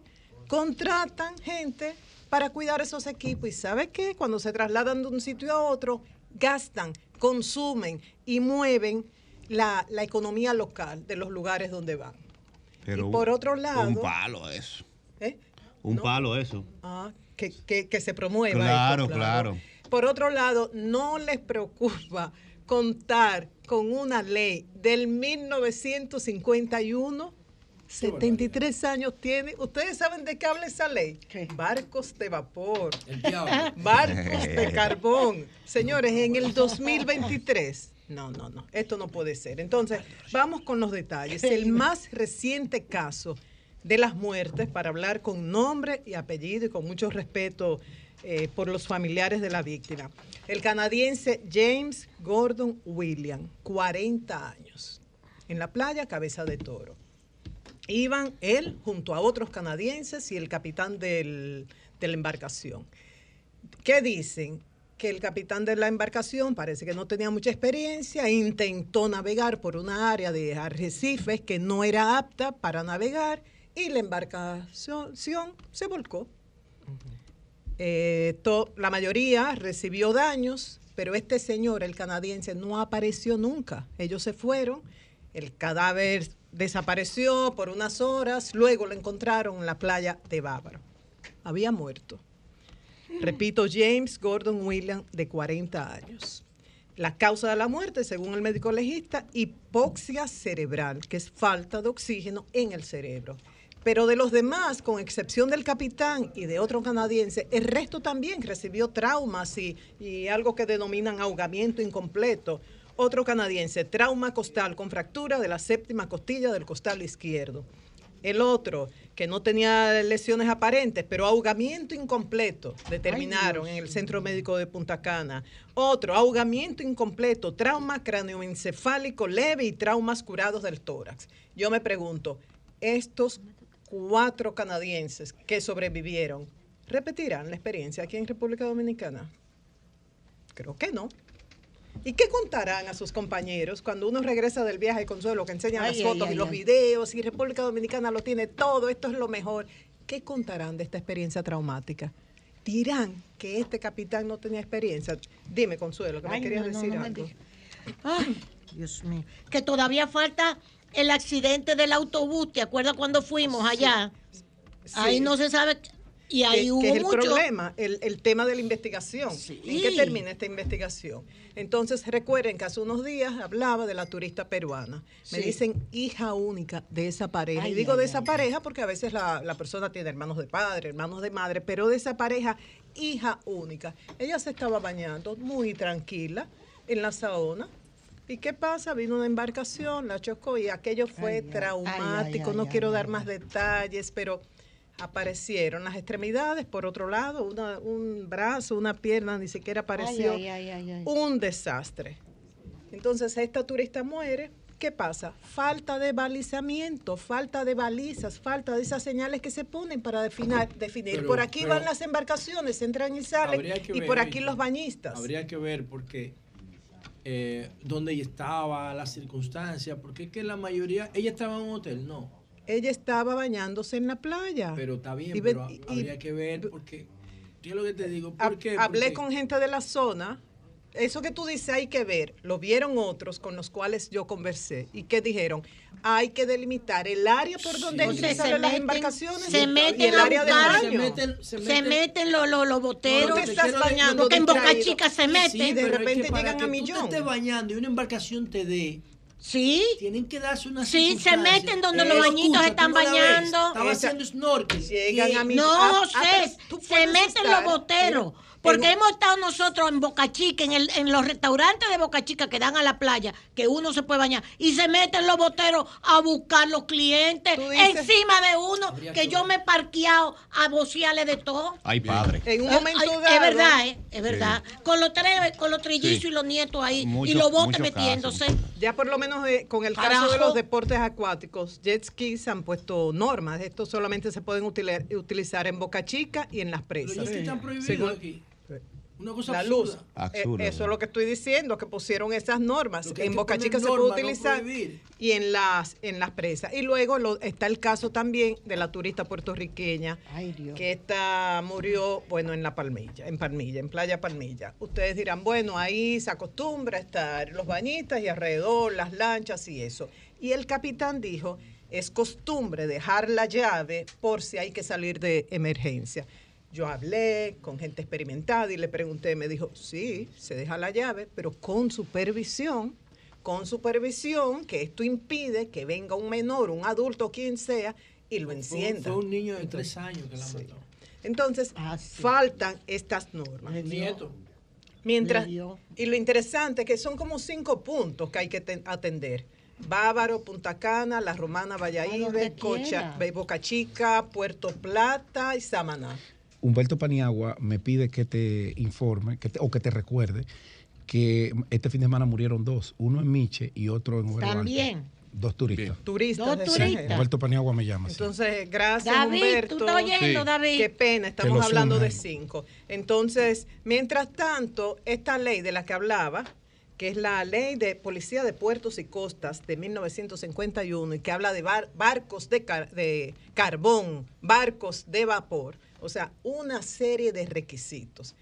Una persona que tenga su lancha y que quiera ir a Boca Chica, que quiera ir a Samaná, donde sea, tiene que invertir cerca de dos horas para conseguir un permiso que pasa por el puesto, el destacamento y la comandancia. Si él quiere enviar o ella un, un chofer, un familiar, un amigo, a que haga esta gestión, necesita un poder notarial. Si esa persona dice, para aprovechar mejor el fin de semana, haré esta gestión el miércoles, no.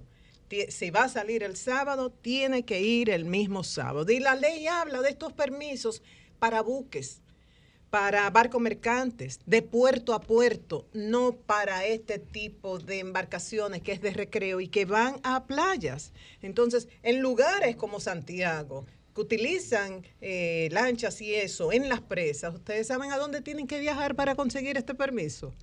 Eh, Esto parece, es jocoso, a Puerto Plata.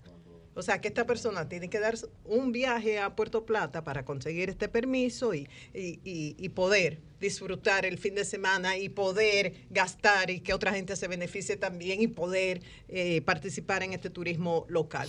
Me dicen que en la gestión pasada, que esto fue diseñado por el comandante Félix Pimentel, y ejecutado por el comandante Ramón Gustavo Betances, se utilizó una aplicación y a nivel tecnológico se concedía este permiso y que a través del celular se podía rastrear la embarcación, pero que cuando inició este gobierno eso dejó de utilizarse. No sé por qué, no sé por qué, porque volvimos hacia atrás. Entonces dicen, estos son unos trámites innecesarios. Mientras tanto, los senadores Ginette Purnigal y Alexis Victoria sometieron un proyecto de ley de incentivo al turismo náutico.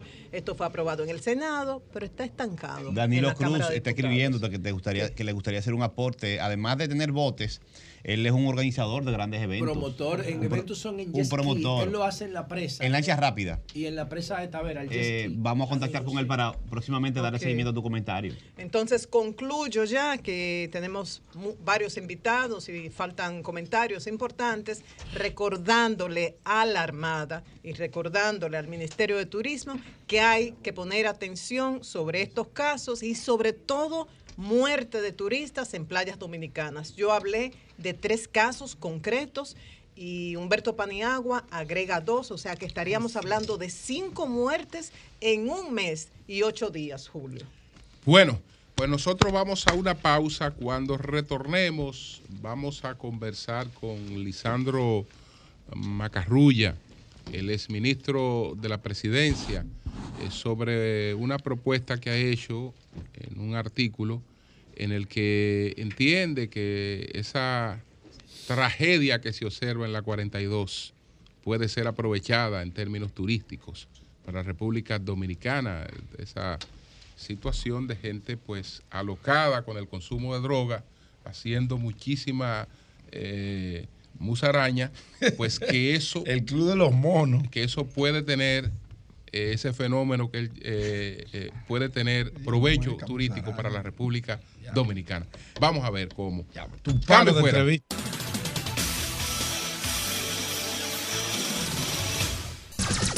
Son 106.5.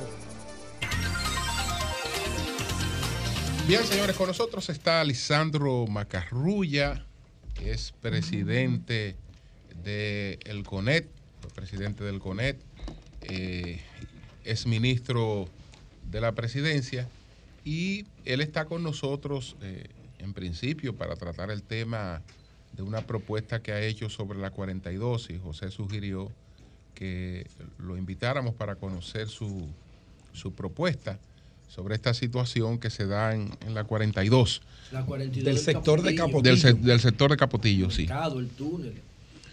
sí. Buenos días, Lisandro, adelante. Que causó extrañeza y revuelo. Aquí por lo menos, ¿verdad, José? Sí, realmente, bueno, buenos días a todos. Realmente eh, yo publiqué un artículo, ya va el segundo, sobre la 42 y he tenido cierta actividad a través de, lo- de las redes sociales sobre el tema. Y ha causado sorpresa, porque aquí realmente la gente analiza las cosas, lamentablemente, de forma muy superficial. Yo tengo más de 20 años, yo tengo más de 20 años hablando de que el modelo económico de la República Dominicana hay que modificarlo para hacerlo más inclusivo, menos excluyente, crearle oportunidad a los jóvenes para que esta sociedad pueda ser sostenible en el tiempo. Yo no creo que teniendo crecimiento económico, sin un verdadero desarrollo que lo acompañe, esta sociedad sea sostenible. Y lamentablemente, con el tiempo, perderemos todo lo que tenemos. Si usted quiere, cuando yo decía ese, eh, cuando yo tenía ese discurso y era presidente del cierto. la gente me decía que, que yo pensaba de forma egoísta. Digo yo sí, porque yo quiero que mis hijos puedan generar más ri- riqueza que la que yo he generado. Y para eso necesitan una sociedad que tenga paz social.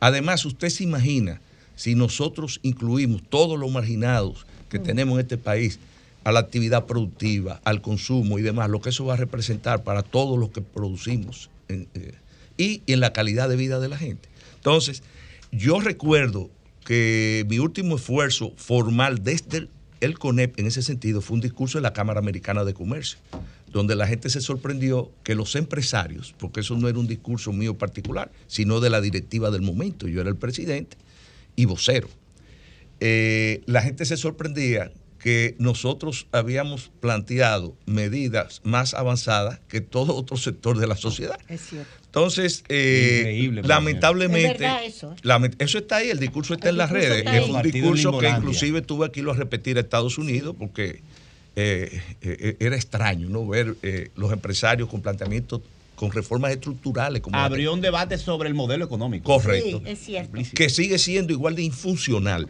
Porque, oye, en este país la economía crece eh, de forma eh, eh, eh, eh, eh, importante durante 40 años corridos y no hemos avanzado en otros temas que tienen que ver eh, con el bienestar y la calidad de vida de la gente. Bueno, eso produce que muchos sectores, muchas provincias, muchas regiones eh, sean realmente deprimidas y no, hay- no hayan participado de ese bienestar económico que ha generado y ese valor agregado que ha generado la economía dominicana. Esos son los fundamentos del modelo económico de este gobierno. Ustedes se ponen a ver pedernales. A mí no se me olvida, un año y medio antes de las elecciones, yo con el gabinete presidencial encima, con todos esos problemas, eh, compitiendo internamente todavía en la primaria, que el presidente Abinader me deja un documento de mi escritorio, eso lleno de papel y me pone uno más. Me dice, eso es pedernales, fájate con el equipo y desarrollame un modelo de, eh, para que eso influya sobre el desarrollo de toda la región Enriquillo, que, son, que es la región más pobre del país. Desde que- para que ustedes vean la visión de, de- los políticos, con, no interpretaron a su líder en ese momento, que era eh, eh, el, el candidato o el precandidato Luis Abinader. Y cuando yo le llevo eso a la mesa de trabajo que yo tenía en el gabinete, me dice, ¿pero qué? Esos son 20 mil votos. oye, oye, ¿qué? Oye lo que dijo Lisandro. Son 20 El mil. equipo del, del candidato Luis Bueno, no le- interpretó lo que quería el El presidente. equipo que yo tenía en el gabinete en ese momento, recuérdate que era precandidato a la presidencia. Sí, sí, sí. Era precandidato. Sí, claro. no, er- no son funcionarios Es que actualmente. es así que A lo miden bueno, las cosas Eh, por eh, voto. eh, te quiero hacer esa aclaración. Entonces, cuando empezamos a ver cómo lográbamos un dinamismo, un desarrollo económico en esa región que permeara y que realmente eh, contrarrestara el nivel de, de pobreza y demás que hay todo ahí, ahí estaban los recursos. Pedernales, la playa. Eh, otras provincias de la región, la agricultura, eso, y se diseñó un plan integral de desarrollo. Porque yo Es decir, particularmente... no estaba el plan. ¿Eh? No estaba el plan. No, había Porque- un plan hecho por los gobiernos anteriores. Porque se anunció, porque el Gustavo Montalvo entonces le hizo un bulto a este país cuando anunció eh, un plan de desarrollo que se había contratado una empresa y que esa empresa había elaborado y presentado un plan de desarrollo de Pedernales. Es decir, tú no encontraste ese plan ahí para nada. Mira, el plan que encontramos, el plan que encontramos era un plan de desarrollo turístico de Pedernales. Ok. Y obviamente que utilizamos parte de eso. Porque en mi ministerio yo le di continuidad a todo lo que yo entendí y que el gobierno entendió que valía la pena. Entre ellos, lo que está haciendo en el tránsito hoy en día. Y lo he dicho públicamente. Pero había un plan de desarrollo turístico. Este es un plan de desarrollo integral de la región Enriquillo. Esto incluye trabajar con la gente. Lo, ¿Qué fue lo primero que hicimos? Un levantamiento de lo- del capital humano disponible. Lamentable aquello, señores. La gente con talento había emigrado, con capacidad. Bueno, entonces, ahí se crearon los planes de formación de Infotec. Se, se empezó a negociar para llevar la universidad que va a estar allá. Se hizo un levantamiento, eso lo, lo traté en mi artículo de ayer del Caribe. Estamos hablando de Pedernales todavía, pero es para que ustedes entiendan de dónde Pero viene vamos a la 42. idea de la 42. No, y- vamos a aterrizar ahí ahora. Vamos a la 42, pero eh, me alegra oír eso porque esto destaca el continuismo de Estado. Porque Julio destacaba que ese plan se había iniciado, pero también hay que destacar que el gobierno anterior se encargó de limpiar todo para que hoy se trabaje. No, y hay que Aquel hablar de- escándalo inmobiliario, que dicen que el mayor escándalo inmobiliario de Bahía de las Águilas, se pudo limpiar eso en el gobierno anterior y eso es lo que le- les permite a ustedes Claro, desarrollar. y hay que hablar de Piquilora. Ok, Exacto. pero, pero vamos, vamos a la 42. Vamos a la 42. 42. sí. No, pero yo quiero dar fe Sí. por- sencillamente de esto. Déjame quitármelo antes que me lo manden a quitar. Dani, Denisa, gracias.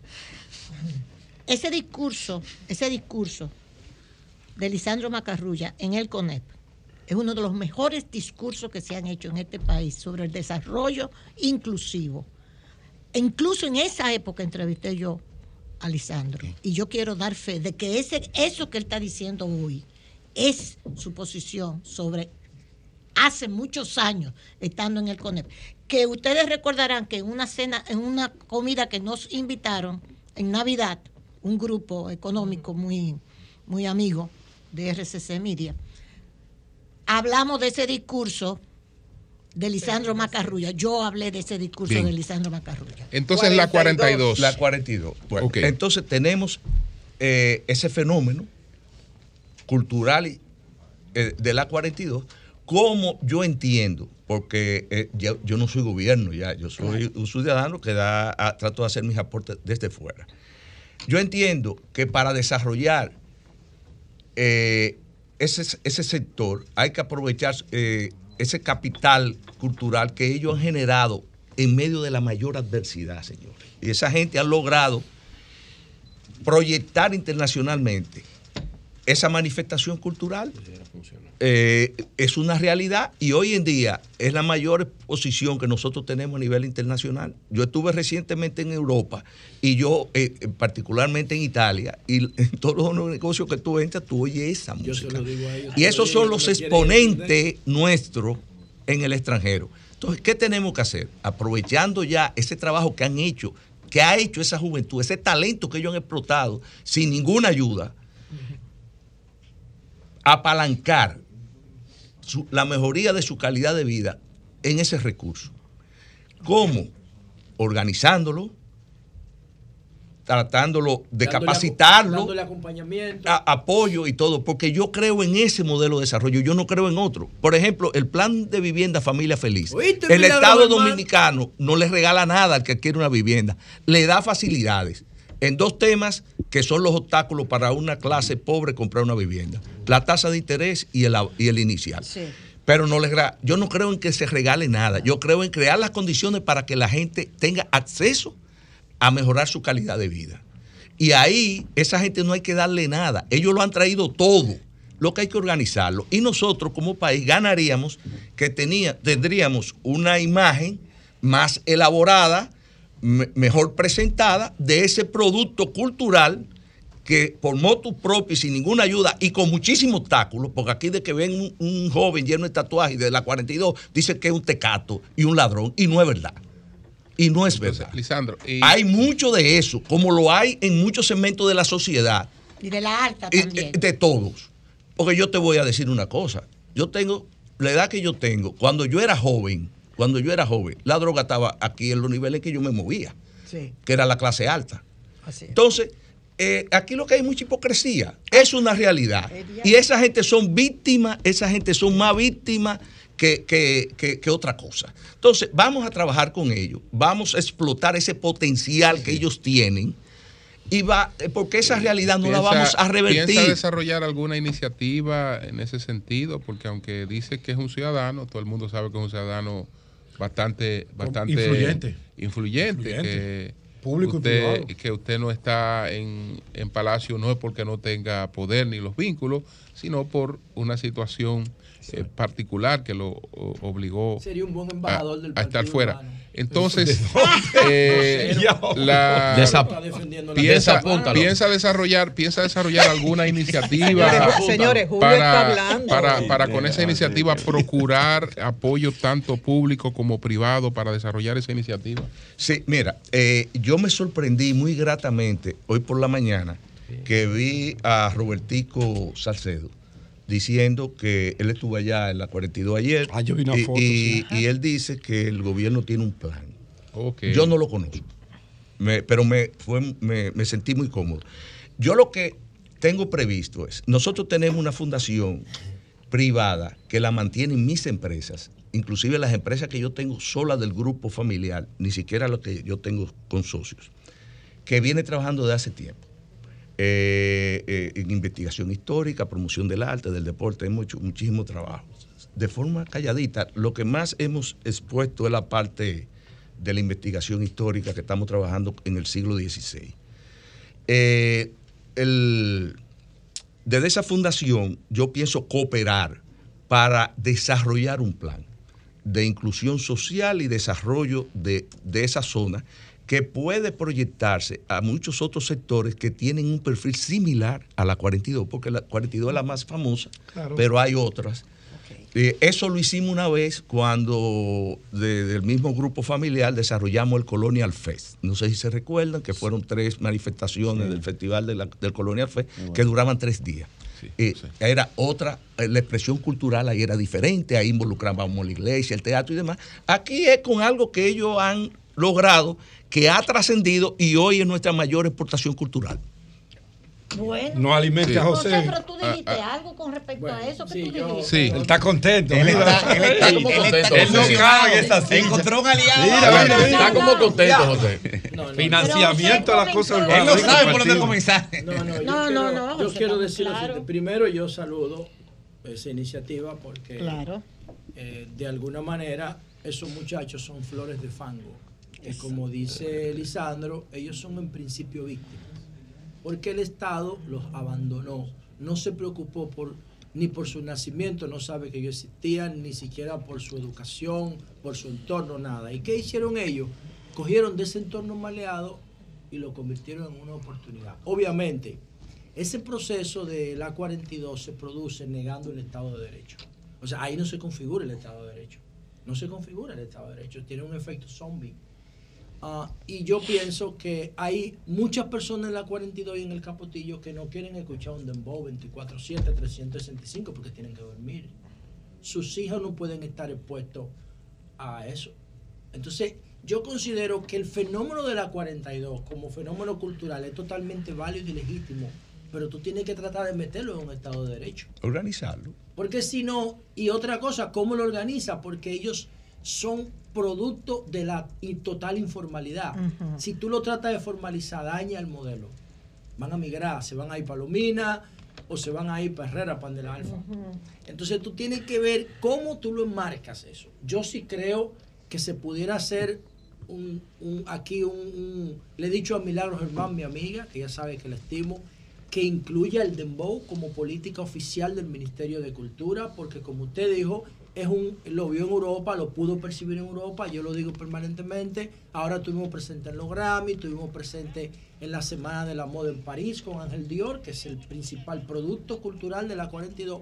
Pero cómo hacerlo es la clave sin, destuna- sin desnaturalizarlo Sí. metiéndolo en el marco del Estado legal. de Derecho. ¿Cómo Bien. hacer? ¿Cómo usted cree Adelante. que nosotros podemos lograr eso? Eh, eh, eso se puede organizar perfectamente. micrófono, sí. Y hay otros modelos eh, regionales que han funcionado. Yo, por ejemplo, fui a un tour a una favela y a mí nadie me molestó. Comí en un restaurante dentro de una favela y viví e- ese, ese escenario. Ahora, las favelas tienen áreas donde hay música 24 horas al día y otras áreas donde viven los empresarios que se han desarrollado ahí. Eso es organizarlo. Tú tienes ahí el mercado, ahí mismo.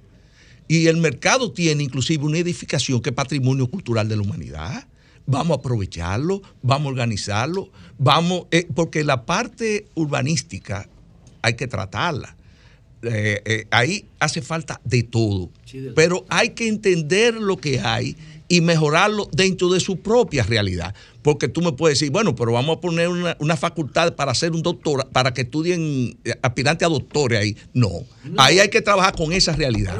Puede Como usted dijo, dembow, pero correcto. ¿cómo, cómo, por ejemplo, Bien. cómo una persona de, que no tenga que ver con eso dice, sí, pero es que yo a las 10 de la noche quiero descansar? Ajá, ¿cuántos planes de O vivienda? sea, eso es lo que el Estado Claro. debe garantizarle a una persona que descanse. Bueno, pero- no que baile 24 horas. Ahí es que yo digo que está, que, que está el, el- el- dilema, porque nosotros tenemos que promover el dembow sin afectar el Estado de Derecho. Correcto. Yo te puedo ¿Cómo lo decir. logramos armonizar? Sí, No es una- mira. yo tengo una preocupación porque la- los dos procesos se puedan lograr. se puede lograr. Y te voy a decir cómo. ¿Cuántos proyectos de vivienda social tiene el Estado? Entre uno de ellos, el que yo te mencioné, Vivienda Familia Feliz. El de las 10.000 viviendas. eh, eh, No, sí. ese- ese- no, era, era de mi 10.000 vida. en el primer año. En el primer año. Sí, correcto. hicieron 200. No, no es cierto. No, No, es no, cierto. Pero te podemos, si quieres abordamos ese tema. No, ahorita, Bueno, o, o yo vuelvo. No, sí. ahorita, ahorita. No, no. Eh, Lisandro- Lisandro, sí, Macarulla, ex ministro de la presidencia y también ex presidente del CONET. Recordamos muy bien sus posiciones eh, sobre el modelo económico. Estamos hablando de la expresión del fenómeno debajo de la 42, que incluye microtráfico intensivo en los sectores urbanos, que financia incluso el contenido cultural. Eso es parte Es de, realidad. de- de la, la causa del fenómeno. Y estamos hablando de una juventud en, en un Gran Santo Domingo donde la informalidad anda por el 56% y hay altos niveles de desempleo, además de los salarios que hay precarios o precarizados, vamos a llamarlo así. Perdón, Jonathan, el 56% es a nivel general. De informalidad. En el capotillo la informalidad tiene que rondar el 90%. Muy ma- más, alto Entonces, todos los procesos sociales que se dan ahí adentro se dan En el capotillo Y la, la quien pueda, 42 no es otra cosa que la expresión de ese desempleo, de ese microtráfico y de alto, alto nivel de informalidad. Esos componentes de la falta de empleos de calidad para la juventud y la población general, ¿cómo abordarlo? Porque esa es la base del problema. Sí, por eso es que la 42 no se puede eh, eh, trabajar como aislada. Aquí el modelo hay que reformarlo de forma integral. Y, y ese es el planteamiento. Eh, la 42 es la forma de cómo buscar una solu- solución puntual, como es Pedernales, como es Manzanillo, todos esos proyectos para desarrollarlo están hechos. Ahora, el A42 no está hecho, yo estoy proponiendo que se haga. Fíjense que yo le dije Claro. que me sorprendí que el gobierno ya estaba trabajando. Lo dijo Robertico eh, eh, Salcedo. Salcedo. Salcedo, yo lo vi en la foto. Eh, eh, bien, señores, eh, No, cuando él dio la declaración, lo vi en el barrio, un- una foto muy emblemática. Pero ¿Por qué el modelo-. Claro, y salieron a, Bien, a hable. pañuelos. ¿Por qué el modelo económico yo digo que no funciona? Por eso mismo. Tiene 56% de informalidad. La, eh, la tasa de desempleo aquí, si tú la ves eh, de forma global, es relativamente baja. Pero ¿cuánto de ese porcentaje es en los jóvenes? La mayoría. Y a- 30% más. eh, eh, de los jóvenes. y doña Consuelo Cuando te da un promedio de la tasa abierta Sí, de, de- gracias. de Sí. desempleo, creo que te da 5%. Pero en los jóvenes es el 30%. peso grande. Ahí es que hay que buscar la solución. Entonces hay que buscarla sobre la realidad. No eso de estar y que, que, que vamos con un operativo médico. Que, yo, yo creo en eso para resolver un problema Eso es coyuntural, populismo. populismo, Bien, y clientelismo. Sí. Eh, con este con enfoque de lo incluyente y de fortalecer expresiones culturales que se pueden promover en términos turísticos, ha pensado en hacerlo en jóvenes de nuestros barrios que trabajan en la música y en el baile del folclore, que es mucho más que merengue. Ahí tenemos atabales, congos, eh, tenemos los guloyas, zarandunga, pri, pri, mucho más. La lista es muy larga. Sí. ¿Ha pensado en eso? Mi primera pregunta y la segunda, porque creo que no tendré oportunidad. Bien, Lecciones que le ha dejado su paso por el gobierno como empresario. Comencemos Sí, por lo folclórico. Eh, el sí. folclore. Bueno, mira, lo del folclore, yo creo que ahí es una actividad que tiene que manejarse desde el apoyo oficial, 100%. Porque No es es una realidad que la juventud no, Claro. no tiene interés por eso. Señores, no perdamos de vista. pero hay, la hay un segmento del consume código electrónico. Oiga, Señores, hay un segmento de la población que sí, Que jóvenes que se han como formado. yo. Y si no lo apoyamos, y es algo que le podemos presentar al turista porque es auténtico. Sí, El turista no tú- consume eso. correcto. Y se hace. Yo, turismo hace un esfuerzo en ese sentido. Ahora, nuestros embajadores culturales hoy en día, Oh, quieras o no, son esos muchachos. Los urbanos. Entonces, mientras nosotros moda- podamos de la mejorar esa imagen, De la la cretinización. calidad ¿Qué de, ese- de ese cretinización, producto en la medida que se ¿Crees pueda. de tus urbanos? De la que- de la ¿Cómo tú le vas a decir cretinización. cretino? No, no, no, no, no, no, porque, porque- No, no, no, no, no, no le dijo cretino. no, no, yo no le digo, yo no le digo No cretino, es decir, lo, que pasa, lo que cretinización, ¿a pasa, no, diciendo lo que eso? Pasa que donde estamos hablando que ese es un producto cultural mundial, ese es un producto cultural mundial, porque el capitalismo ha promovido en gran medida un, un esquema de cretinización. De Entonces, no entonces no promueve tenemos, los tenemos, tenemos más de 8 mil millones de personas en el mundo y una buena parte de ella tiene una cierta inclinación por este por, por este contenido cretinizado. Entonces, eso es ¿por pero, pero, pero una cosa una cosa una cosa que le llamemos cultura a eso. Oh. que le- pues no, no, que la cultura significa cultivo. eh, de- de- Lo que tú quieras no, cultivar. No, no, no, no, no, es lo que usted quiera cultivar. Ah, no. lo que tú no, no, no, no, es lo que No usted quiera cultivar. Eso, eso, eso es manifestaciones No, culturales. cultura es todo Pero lo que el hombre hace. No es todo lo que el hombre No, hace. no. Ah, no, ¿y no es todo, no es todo lo que el hombre hace, no. Bueno, No, no, no, no, no, no es todo lo que el hombre hace. Eh, bueno, O sea, hay cultura buena y mala. No, no, ¿Tú no hay cultura buena y mala. cultura buena y mala? No Usted dice, la profesora Senia Rodríguez, hija de Nereida. Rodríguez, que impulsó el teatro popular. Danzante. Es el así, profesor Eddie Sánchez deben redefiniciones. cerrar las puertas de sus proyectos, porque eso no lo consume nadie, ni al turista le interesa eso. No, al turista le interesa lo otro, solo lo otro. No, No, no, yo no, yo no puedo, eso, no. yo no puedo dejar esa, esa pregunta sin responder. Exacto. Claro. Porque yo no he dicho eso. Exacto. Yo dije que el sector oficial tiene que apoyar. Asumirlo. Eh, Ok. eh, Es que eh, no es y yo te voy a decir algo, desde mi fundación. Yo lo entendí. En eso desde la fundación familiar que promueve el arte y la cultura, nosotros no hemos promovido una actividad que tenga que ver con dembow ni nada. Ah. Yo te puedo poner de ejemplo ahora. Nosotros hicimos, yo, yo trabajo mucho la parte de arte plástica porque a mí me gusta eso. Sí. Yo pinto y soy coleccionista y demás. Y Y eso muy- que usted no ha conocido los NFT. Cuando usted conozca los NFT, no va a Mira, bregar con yo, yo quiero que tú sepas que la primera campaña que a mí me hicieron en contra cuando llegué al gobierno, la primera semana, fue la de los pop y los guau guau guau. ¿Usted no se recuerda? Sí. Que, que yo, yo no sabía lo que era un pop y un guau guau. Yo tuve que salir a hablar con- en mayo con ella. Que Eh, usted- y le dije, usted no ha ¿qué es eso? a- ahí para que tú sepas. Y yo he ido a Viena a ver a Natalie Coma, Peña Coma y demás. Ese, eh, eso es lo que yo consumo, pero eso soy yo. Hay una realidad y hay que entenderla. Y por vivir de espalda la realidad de este país, es que estamos como estamos. Bueno. Bien, Sí, lo Bueno, yo quiero ta- preguntar estamos terminando, es- señores. En su paso por el Terminamos. Espérate, brevemente. se quedó algo de Marilena. Sí, Lecciones aprendidas en su paso por el gobierno como. Mira.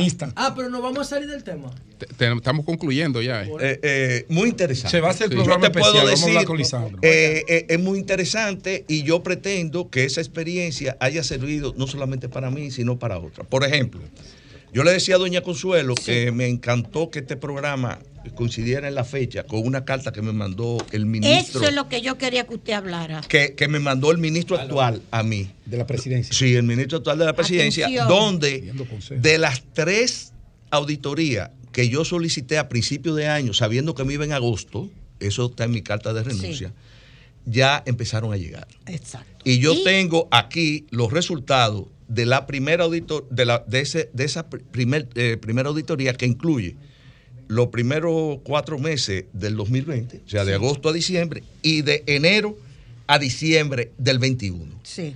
Estamos esperando, como ellos van a auditar el año completo, cerró el 22 ahora, y eso va a incluir ocho meses de mi gestión. Sí. Pero miren qué interesante, y este es un ejercicio que deben hacerlo todos los funcionarios cuando salgan. Pedir auditoría, yo pedí a la Cámara de Cuentas, a la Contraloría, y digo, no yo, el ministerio, y una privada. Pero llegó esta privada y me la mandó el ministro. Ellos eh, auditaron cuatro áreas que ellos consideraron que eran las más eh, sensibles e importantes. Los procesos de compras, eh, el manejo del dinero, la empleomanía y bueno, y el cuarto es un plan de mejora de cosas que ellos entienden. Pero yo le voy a leer rápidamente, yo le voy a dejar esto a Doña Consuelo, Sí, porque Doña no. Consuelo me ha distinguido toda la vida. Es Pero cierto. nada más quisiera leerle rápidamente. Doña Consuelo es su amiguita aquí, la única. No, no, no, no, no, no, lo que pasa es que yo tengo mucho más confianza. Sí, sí, sí. Miren esta, miren esta, esta se refiere, esta se refiere a los primeros cuatro meses. Luego de haber realiza- revisado los procesos de compras y contrataciones efectuados por el MIPLE en las modalidades de comparación de precios, proveedor único, inclusive, ahí redactan todas las modalidades que contempla la ley. Podemos concluir que el nivel de cumplimiento en cuanto a lo establecido por la legislación es excelente. Ese. Aquí tenemos la parte de la nómina y todas concluyen, no se lo voy a leer porque el programa es rápido, podemos hacer otro más, más al paso. Todas las conclusiones y todas terminan que fue excelente. Aquí está todo Sí. la- los No, documentos. no, sí. Para mí eso es importante. Por Sí, favor, bueno. un minutico. eh, eh, eh, Tengo también aquí carta de lo- los organismos que tienen que ver con la transparencia y eso, eh, dando eh, testimonio de la excelente gestión que se hizo. Aquí está compras y contrataciones, aquí está Doña Milagro con la transparencia y está la Procura- Procuraduría General de la República con una bien. certificación. Excelente. Yo creo que es un ejercicio que debe exigirse a todos los funcionarios Claro. que salgan de la administración pública. se le exige a todos, hay problema ahí. José, que Bueno, tengan no, hay problema. cerrar el tema de la Sí. primero si saludar el hecho de que una persona con los niveles de influencia suyos haya puesto el enfoque en este fenómeno tan interesante que ha generado la República Dominicana, porque el dembow es una marca país, o sea, es nuestro. Lo, que un- lo único del dembow que no es nuestro es el nombre. Pero el producto cultural Dembow. que se hace en República Dominicana no se hace en ninguna otra parte del planeta. Los colores, la letra, la lírica, el enfoque, no lo tiene ningún otro, otro, otro país.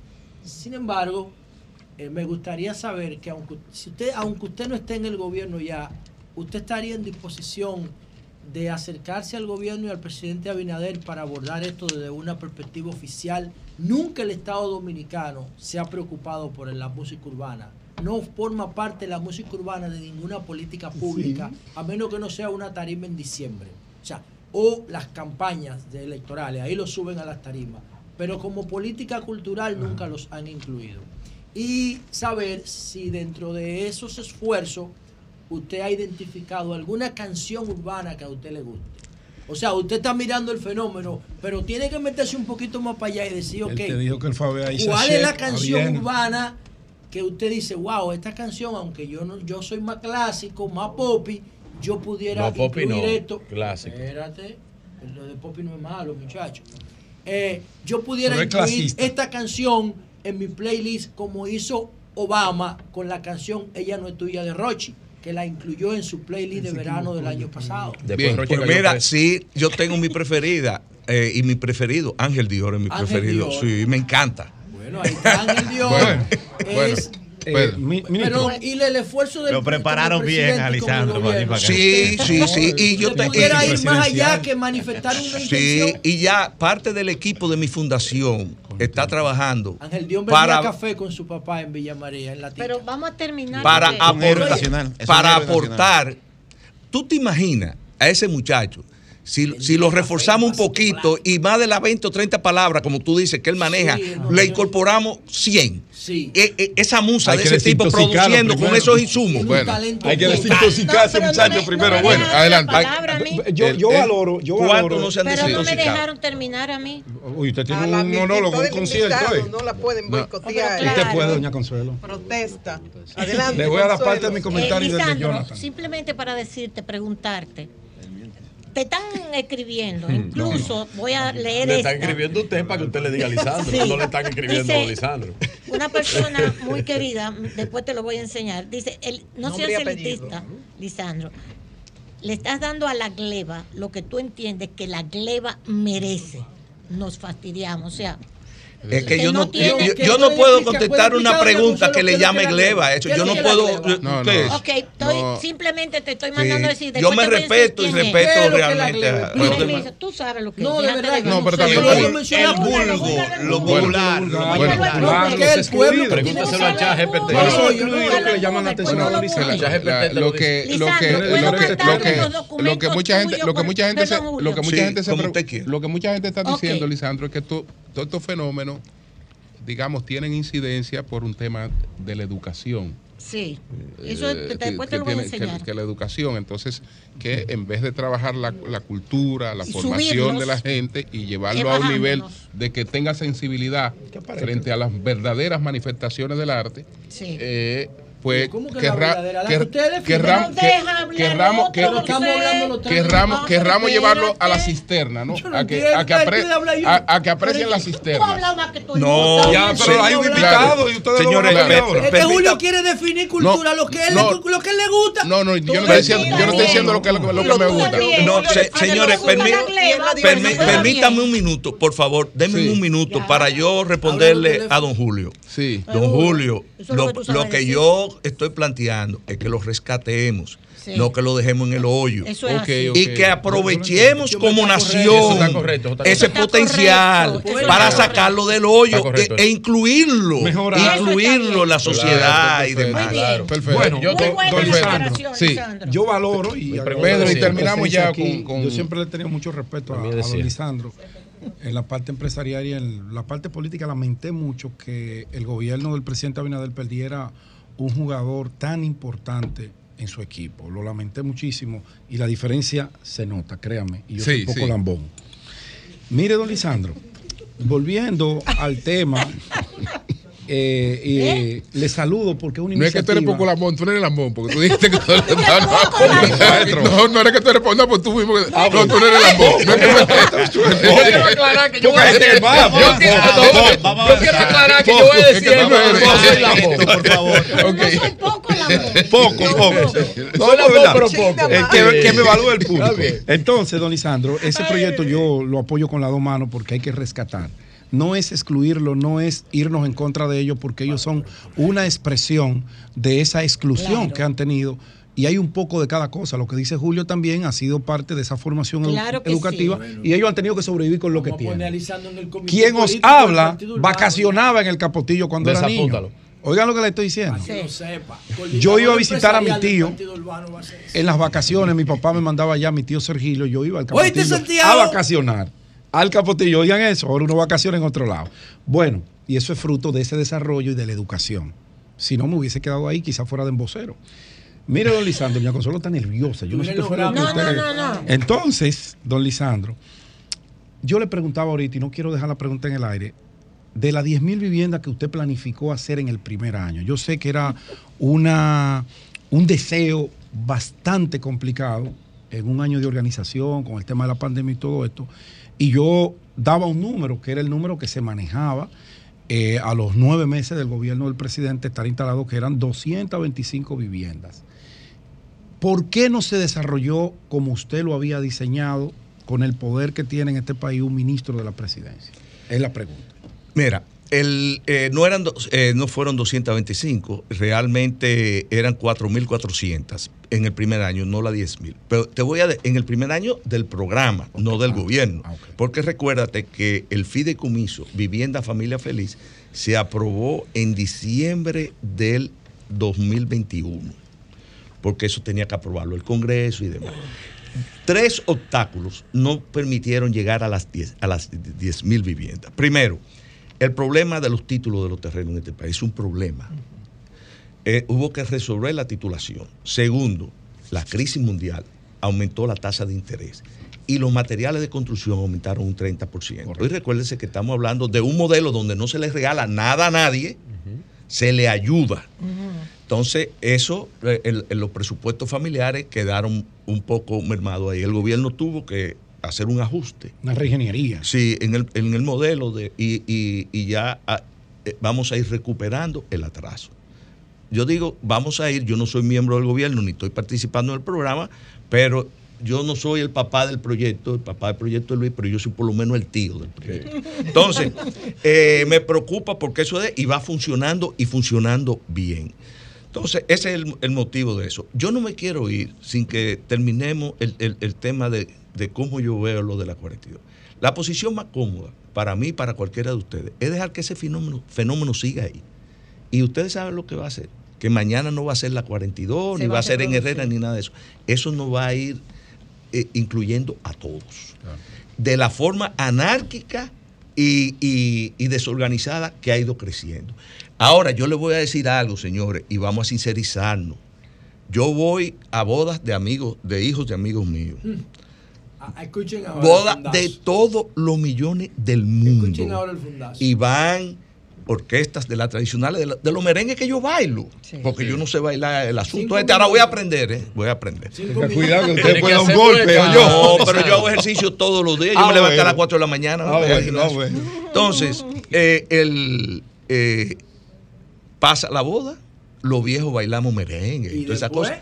Viene una cosa que se llama ahora la hora loca. Ah, sí. Y ahí vienen estos Ya ahí fulanos. está todo el mundo borracho. Y- ¿Qué? Es la hora loca. Bueno, pues mira, qué bueno, porque yo sí veo gente divirtiéndose. No, yo no gozo Ahí se para todo el mundo y Mira, goza. que- no, señores, es un sí. fenómeno. Oh, los nietos de ustedes, igual que los míos, bailan esa música, señores. No, no, no, Sí, no- eso es verdad. Bueno, don Lisandro. Y eh, eh, sí, como no. hemos, eh, como los dirigentes de este país históricamente han hecho. Ok, don Lisandro. eh, Eh, entonces tú encuentras un- un- una persona, un Bueno, estadista señores, con la visión de Luis Abinader y, y- y muchas veces no, No, no he comprendido adecuadamente. El ejemplo del concierto de Bad Bunny.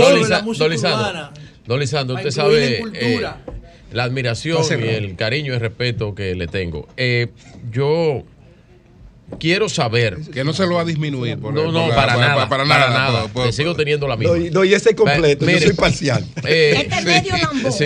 No, no, no. Adelante. Porque le, voy, le, le quiero hacer esta pregunta porque no, no la ha respondido. Usted todavía es una, una personalidad y yo Sí, entiendo señor. que tiene mucho Todavía. que aportar, Siempre. que aportar al país. ¿Qué, ¿Qué rol va a desempeñar en la No, campaña? yo quiero decirle que tiene Campaña. mucho que aportar al No, país. pero claro, campaña. se va a Usted no integrar a cerrado. campaña después de lo ¿Cómo que eso? Ah, pero ¿Cómo? pregúntale. Pero No, no, no ha no, cerrado. no, Primero, usted usted. entiende que no ha cerrado su ciclo político y que tampoco ha cerrado su ciclo eh, Ven eh, en la No, administración del Estado. Eh, ¿Qué entiende usted sobre eso? ¿Qué, ¿Qué rol va a jugar en la campaña el No, presidente pero Abinader? espérese. Pero eso, Bueno, pero- el, el- el- forma. el- el rol en la, en la administración pública yo lo cerré. Ok. Directo. Ahora, yo Ay. tengo derecho a proponer políticas públicas, Claro. a aportar con políticas públicas como la que estoy planteando Hacer- para eh, hacer desarrollo. campaña. Eh, yo tengo derecho a todo eso. Sí. Yo no tengo quiera, ningún derecho, ningún derecho eh, eh, limitado. Con quien él Claro. quiera. Eh, Sí, claro. No, pero él quiere a Luis. Ah, no, Eh, No, no, Usted nunca usted, usted aspiraría a una posición electiva. Ese hombre No, presidenciable. ni electiva ni aceptaría cargo en el Estado. Ya yo cumplí mi No, ciclo, era dos años. Pero, ahí, en ese aspecto, usted dice que usted nunca aceptaría cargo del Estado. Bueno, nosotros no podemos estar fuera Lamentable. del contexto de la realidad. Usted vivió una experiencia muy difícil, por eso se fue. Claro. Fue tan dramático No lo eso. ¿Usted tiene alguna reflexión que compartir con nuestra audiencia sobre esa experiencia que usted vivió como ministro de la presidencia? No, le estoy dejando una pregunta abierta, no quiero dirigirlo hacia ningún lado. No, pero mi experiencia fue y muy último, agradable. ¿Fue agradable? ¿Usted la considera agradable Sí, a pesar de todo lo que provocó que usted renunciara? Sí, mira, si yo logro, no, no, no, yo renuncié porque yo tenía un horizonte de dos años, porque yo tengo muchas responsabilidades fuera de... Solamente que uno de los proyectos de desarrollo que yo participé en el diseño, interpretando la visión del presidente Luis Abinader, porque hay que decir la verdad.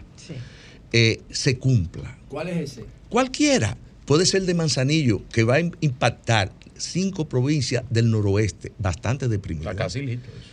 Eh, no, no. No, no, no, es- el proyecto Es un proyecto de 20 años. Un chin, El proyecto para realizarse. Eh, eh, no, el proyecto está listo, se hizo Voy a con una, la taza, con una cooperación Espérense, extra- extranjera. pero. Pero me tiene que venir semanal aquí, ¿eh? No, yo vengo con ustedes. aquí. Lisandro, por último, Lisandro, ¿por qué? ¿Por qué Se ponen Sanssouci- nerviosos cuando le dicen cosas así ustedes? Porque el Estado no entregó los terrenos. Ok, señores, gracias a Alessandro Macarrulla. Muchas gracias. Pronto lo esperamos por aquí. Gracias. Cambio.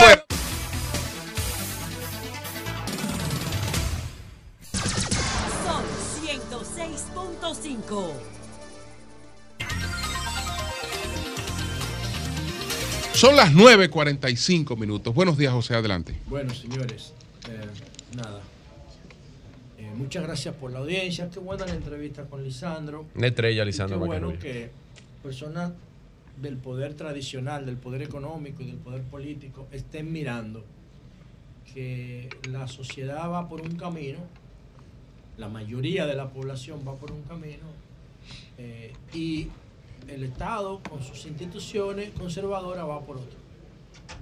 Y qué bueno que alguien se detenga a decir, eh, eh, un momento, espérense, la mayoría de la población va por aquí y nosotros insistimos en políticas culturales que no tienen que ver nada con nuestra idiosincrasia, con nuestra identidad como pueblo. Y estos muchachos, empoderados por la tecnología, cogiendo herramientas de la basura, han creado un movimiento cultural global, señor. Global. El dembow dominicano es una marca cultural global y el Estado todavía no lo incorpora en sus políticas culturales públicas oficiales. Lamentablemente eso. Y qué bueno que Lisandro se haya dado cuenta de la importancia de la música y de la cultura urbana, que va más allá de la música, ya va mucho más allá de la música en otras expresiones. Eh, entonces, señores, brevemente decir algunas cosas.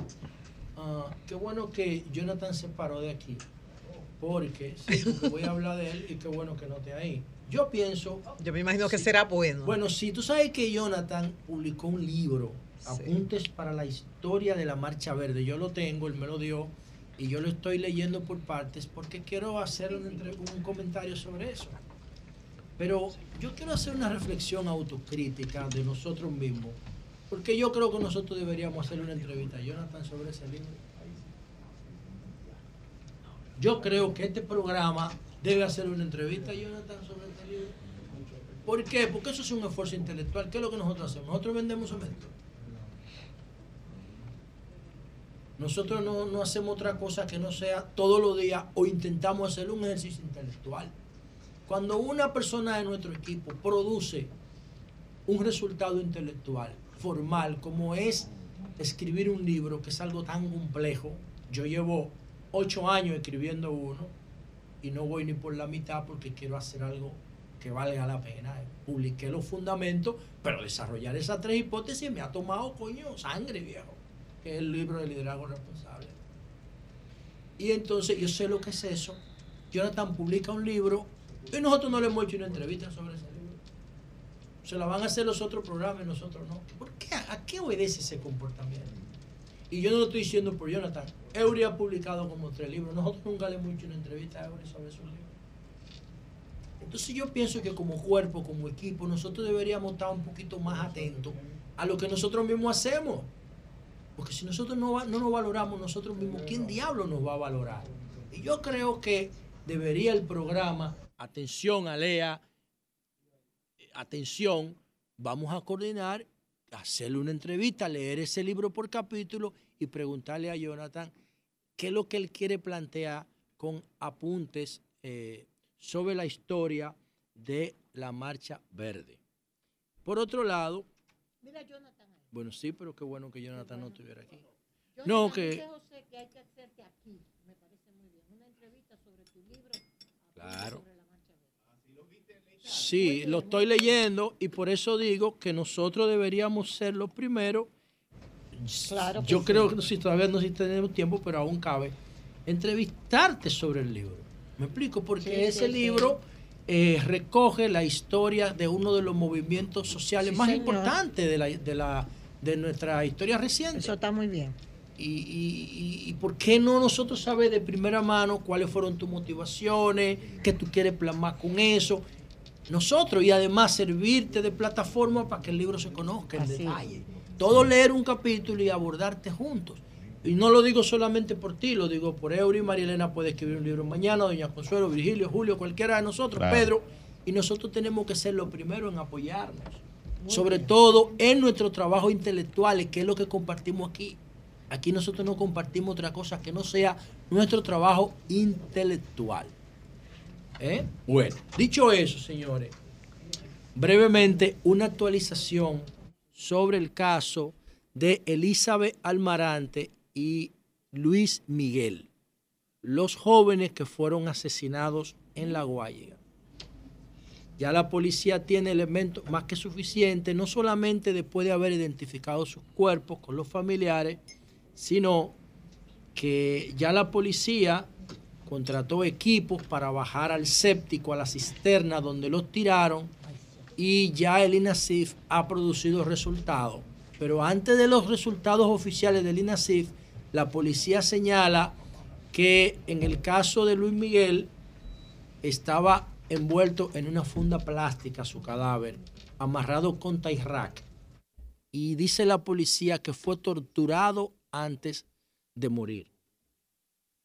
Fue torturado antes de morir.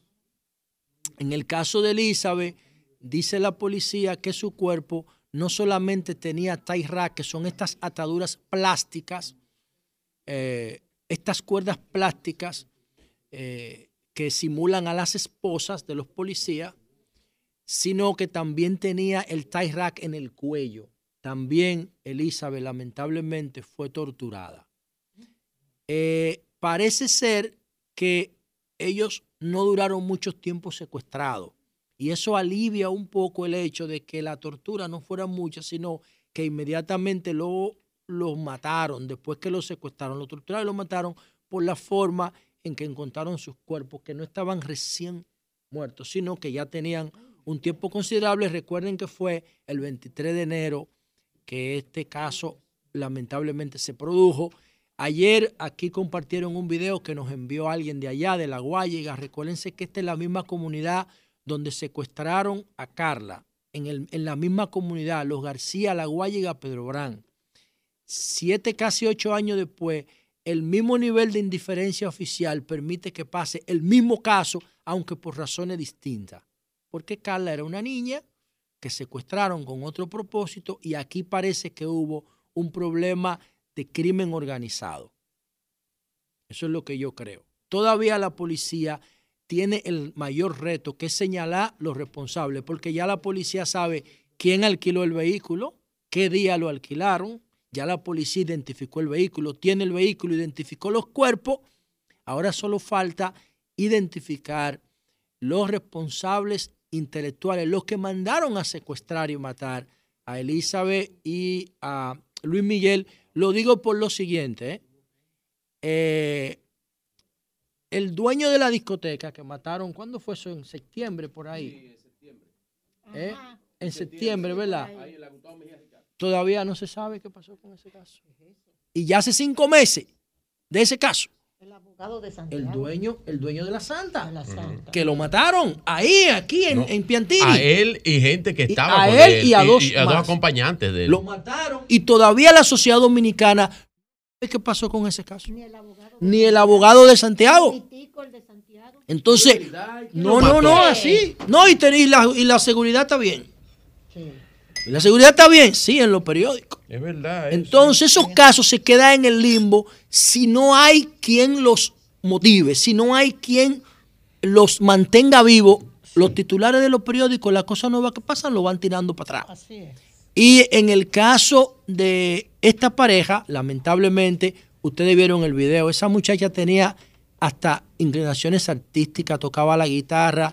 La canción que ella está interpretando en el video es una canción en contra de la violencia contra la mujer, señores. Es un aula, pero es antes de que ella se metiera con este tipo. Antes de que ella se metiera con este tipo, ella se metió con el tipo equivocado. El tipo la sedujo. Y esa Elizabeth que ustedes ven tocando la guitarra dentro de un aula, cantándole a los niños para que no maltraten a las mujeres, esa Elizabeth de repente dio paso a la que ustedes ven en la foto que se hizo viral junto con su esposo. Y parece ser que ella formaba parte de las cosas que él hacía porque el comportamiento de este tipo de, el comportamiento del bajo mundo no agrede a los familiares de los objetivos principales, a menos que los familiares estén involucrados en los temas de conflicto. No es usual que la familia de los objetivos principales de los secuestros de la muerte estén involucradas. Cuando se involu- miren que los niños lo dejaron y no lo tocaron. Y son hijos del hombre. Del hombre del principalmente. no Parece ser que Elizabeth lamentablemente tenía cierto nivel de involucramiento, se metió con el tipo equivocado, con el tipo equivocado. A mí también me dicen que eso tiene que ver con las bandas que controlan los alcarrizos. Eh, el tema de Papotrenza, no la banda de Papotrenza, sino con las bandas que ellos se han enfrentado. Me dicen que este muchacho tenía vínculo con una de esas bandas y que eso pudiera estar involucrado. Vamos a ver qué dice la policía. Por último, yo quiero significar lo siguiente. Miren, la semana pasada, eh, cuando yo estaba aquí eh, llegando a la emisora, escuché a Eduardo Jorge Prats hablar a nombre del Grupo Medrano. La semana pasada, cuando salió la campaña de presidente por el Clásico Mundial, lo vamos a freír en aceite como un plátano y lo vamos a majar como un mangú y después nos lo vamos a bajar con una presidente. Esa es la literatura, el texto de la campaña que hizo nuestro amigo Brea Frank de la Universidad de la Calle. Pero Brea Frank en esa pieza publicitaria, aunque Brea Frank es del mundo urbano, no estaba, no tenía una gorra de béisbol para atrás, que es lo usual. Tenía un pañuelo. Y lo que sonaba detrás de la, del, del texto de la campaña, que a mí me parece muy apropiado para provocar, eh, era una canción eh, pop, no urbana. Entonces yo dije ahí en ese momento, es una tiradera a la otra cerveza. Indirecta, y lo dije, está grabado aquí, es una tiradera a la cerveza república de parte del presidente sin decirlo, indirecta.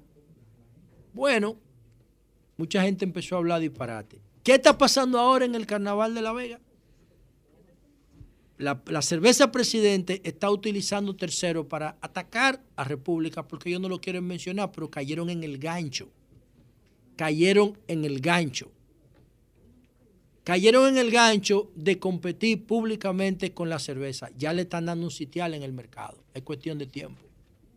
Porque ya presidente está respondiendo la tiradera de manera más directa, no solamente con la campaña sublime, ahora lo están respondiendo a través del Grupo Medrano. ¿Qué es lo que dice Eduardo Jorge Prat? Que el Grupo Medrano lo contrató porque hay dos cuevas, hay dos cuevas del carnaval, la Fiera y los Bronco, que quieren vender cerveza República. Entonces, el Grupo Medrano dice que no lo pueden hacer porque Cerveza Presidente le repartió 10 millones de pesos por la exclusividad. Que repartió, pagó. Tú sabes que la exclusividad Se paga eso, se paga, eso es José. algo Bueno, legal. no. Nosotros, Sí, eso se paga, no, José, sí. nosotros, No, en un carnaval como no. medios de comunicación, Sí, pero, Pero eso es lo que se están paga, haciendo. ¿eh? Por eso Eduardo fue que llamó, él es abogado. Oye, como Yo lo- yo he hecho eso, ¿eh? Uno acepta, No, no, si yo lo he quiere, hecho. Eh, vamos uno por puede tener eh, participación de varias telefónicas. Sí. O que una telefónica, Vamos por, por ejemplo, te que pague pasa es que eso tú lo puedes hacer en un concierto, pero no en un carnaval. Porque en el carnaval tú estás obligando a todo el mundo a que consume esa marca. Y todo el mundo no está obligado de eso, porque el carnaval es una actividad pública, no privada. no estoy defendiendo esa marca específicamente, sino la marca que patrocina es la que permite que el pueblo disfrute del Sí, carnaval. pero en una actividad Sin privada, dinero, no pública, hace. no, pública. Eh, sí, el ayuntamiento que lo organiza, papá. Y las cuevas se hacen, perdón, y las cuevas se hacen en la calle. Mira, hablamos mucho de Eh, seguridad no, pero, jurídica déjame y eso hay que respetar. Pero el bien, señor no hay Franklin problema. El señor Franklin Baez Brugal, eh, Vinícola. eh, eh, Ahí está el eh, gancho. esta- estas firmas que Ahí están está el detrás de eso, gancho. Que ya están atacando, están diciendo, no, porque esa cerveza no es de Santiago, que, es de vinícola. Sí, pero ¿y qué tiene que ver eso con el debate? ¿Qué tiene que ver eso con el debate?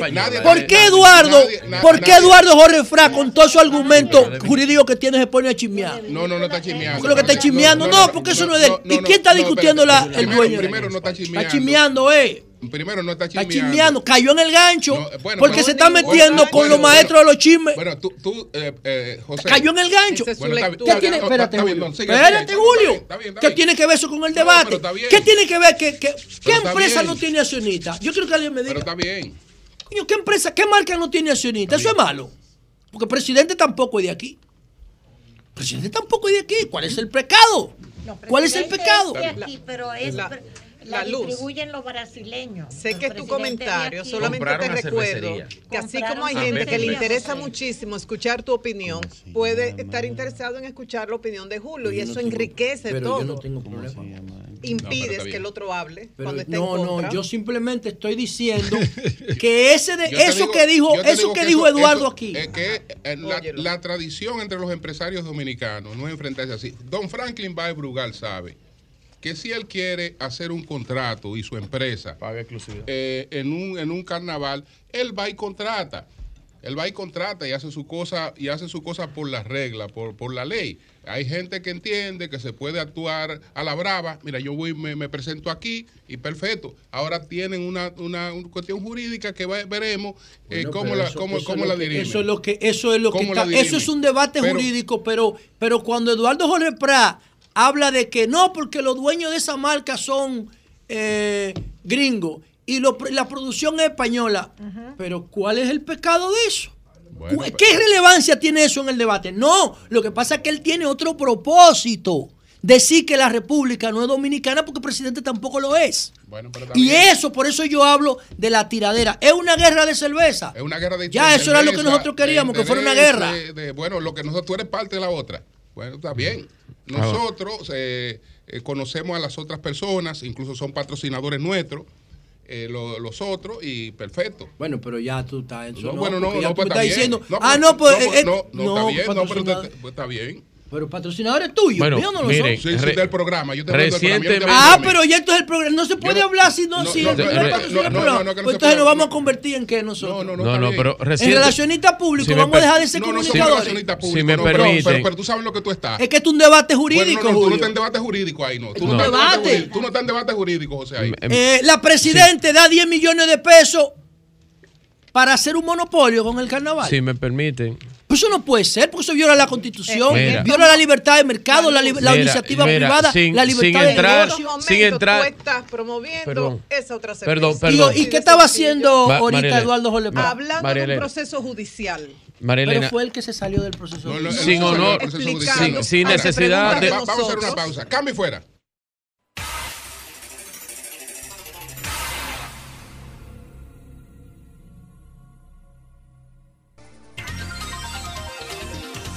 10, 7 minutos. Buenos días, Pedro. Adelante. Buenos días, don Julio Martínez Pozo. Buenos días a todo el panel de este sol de la mañana. Buenos días para toda nuestra teleaudiencia, radio escucha y cibernautas. Hoy es jueves, avanza vertiginosamente el año, los meses, envejecemos y no nos damos cuenta. Sí, te estás poniendo bien viejo. Pedro, un segundito. Hasta un minuto y un medio. segundo. A todas las personas puede, que líder. quieran la auditoría del señor Macarrulla o los documentos que él me entregó, pueden pedírmelo, que yo les mando copia, autorizado por él. Gracias. Bueno, eh, inicio con una, un llamado, un llamado a las autoridades de la CAS para que vayan a la calle Socorro Nolasco número 8 del sector de Naco.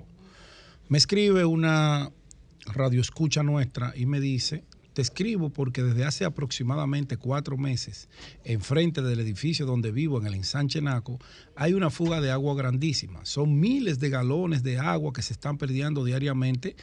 Todos los vecinos hemos reportado e incluso se ha ido a la casa y solo vienen y nada de reparar el problema.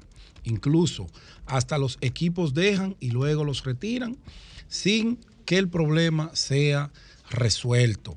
Repito, en la calle Sócrates Nolasco del ensanche Naco se están perdiendo millones de galones de agua que están que le hacen falta a otros sectores de la población que sufrieron la semana pasada el embate de eh, la carencia, la falta de suministro de ese precioso y preciado líquido que se llama el agua.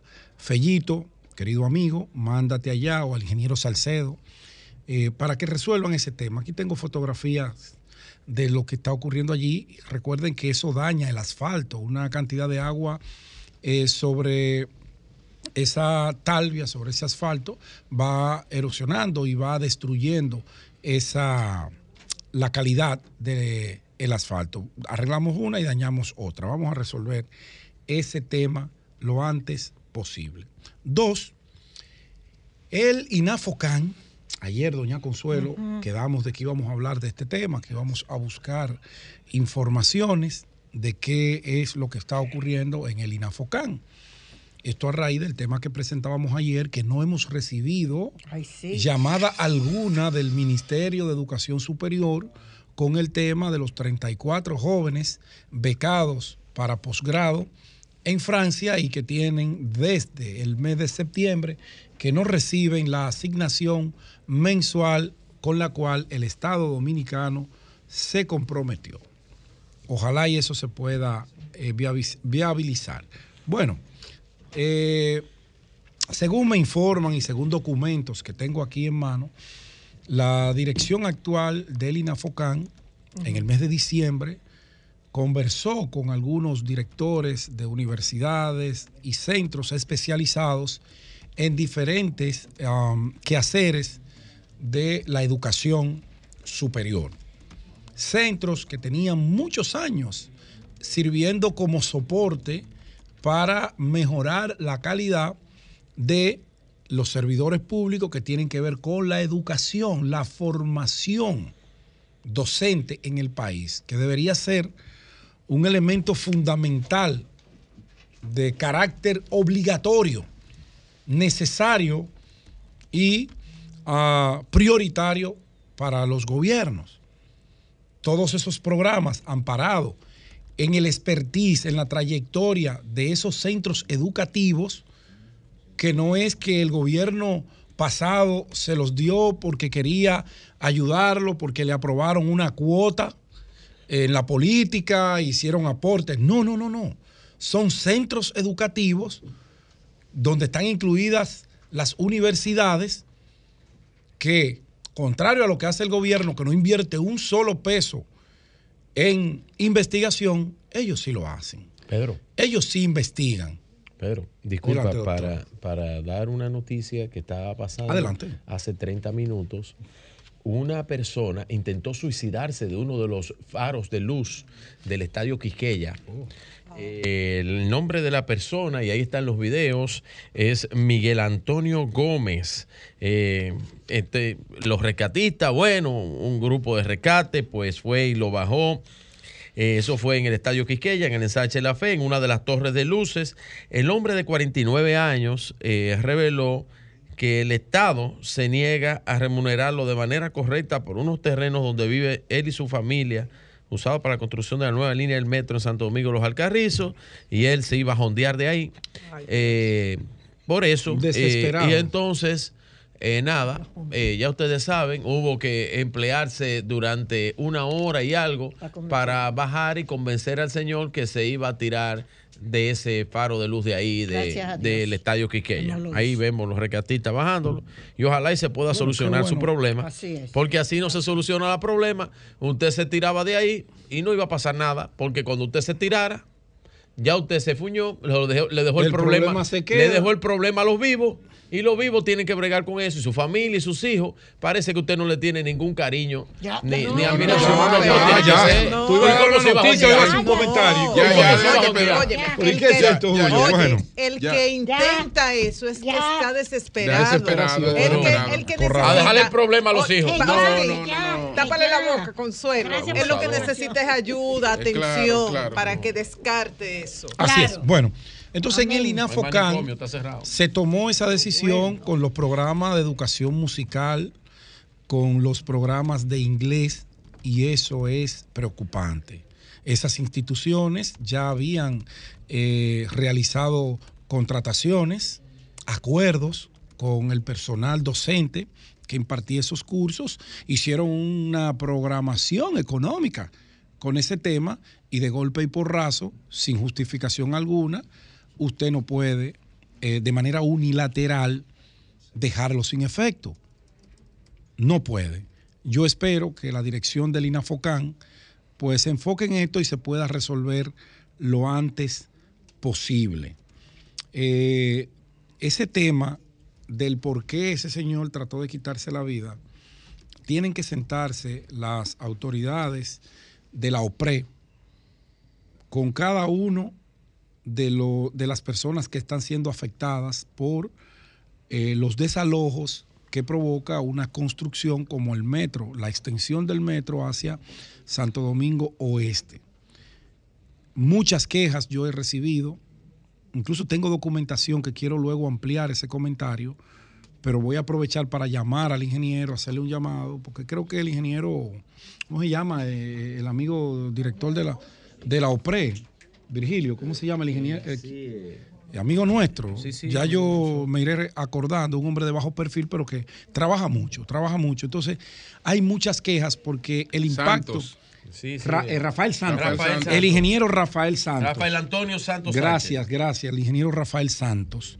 Eh, fue un olvido natural. Mira que en el panel sí, sí. todo como que Sí, sí, sí. patinamos. Rafael Santos, que él es un hombre de bajo perfil, de mucho quehaceres, pero es de bajo perfil. ¿Ves? Entonces, eh, se me han acercado varios propietarios de allí que tienen la misma situación, que entienden que el valor que se le ha dado a sus propiedades no se corresponde con el valor de la tierra y sobre todo lo que tienen empresas, negocios de hace 20, 30 años, entienden que tú no solamente me estás quitando una edificación, tú me estás quitando un punto comercial en donde yo he generado empleo, en donde yo mantengo a mi familia, en donde es mi único sostén, y ahora tú me dices que solo me vas a pagar el predio que yo tenía construido, pero me lo vas a pagar a un precio inferior de lo que cuesta ese terreno. Sí, Pedro, pero tú sabes hay también con títulos, que- hay sin títulos, todo Sí, eso tú sabes se da, también que hay mucho, hay pero- muchos terrenos robados, eh, que ya la gente Ese no es el enfoque. propiedad. No es robado. No. Eh, ¿Y cómo No, se no. dice? No, porque el robo tiene elementos Ah, constitutivos. ok, entonces, gente que se aposicionaron en esos terrenos. Apropiación es el término Ah, correcto, ok, doctor. se apropiaron de esos terrenos, se apropiaron, Ajá. se lo tomaron al Estado prestado sin permiso durante 30 años, 40 años, no teniendo los Culpa títulos. del Estado. Y entonces, bueno, del El Estado, Estado sí, no también puede pre- perfecto. prevalecer de sus propias fallas. Ahora quieren que le paguen a cualquier precio, pero está bien, eso no importa. Lo, lo que yo hoy que se lo paguen al precio que ellos quieren, porque eso lleva una tasación. Eh, Y aparte de todo, usted no puede pedir dinero por lo que no es suyo. Mm, Si te das cuenta, En la yo- parte de los que no tengan si te título, cuenta, ¿verdad? Titulación. Mi, mi estimado Eso es la doctor, mayoría. Solo estoy haciendo un llamado Todo eso sano, terreno oportuno, porque fija por dónde va el asunto. Fíjate que ese señor amenaza con quitarse la vida. Quizá él no quería qui- quitarse la vida, quizá lo que él quería fue eso que ocurrió, que los atención. institutos de socorro llegaran a tiempo y él no tener que verse obligado a lanzarse. Él quería llamar la atención para ver si le prestan es atención. peor. Tú ves, porque son muchos casos. Una pela. Y a veces las comisiones que se designan no tienen la misma intención que tiene Rafael Santos. Yo he visto casos, no de ahí, aclaro, no de ahí, en proyectos donde se está desalojando a personas para construcciones de obra del Estado, que va una comisión a hacer las cosas bien y una subcomisión que va a hacer las cosas mal para beneficio propio, a chantajear y a extorsionar a gente. Repito y aclaro, no es el caso. Aquí la queja es que los precios, entienden ellos, que están por debajo del valor del mercado y que con lo que le van a dar, ellos no van a construir una vivienda en ningún lugar, ni van a instalar su negocio en ninguna parte. Ese es lo que me motiva. No estoy haciendo juicio de valor porque no conozco a profundidad y llamo a Rafael Santos, que tengo las mejores referencias de ese funcionario, a que tome ese toro por los cuernos para que no se le arme un ruido innecesario que pueda obstaculizar el desarrollo que lleva esa importante obra.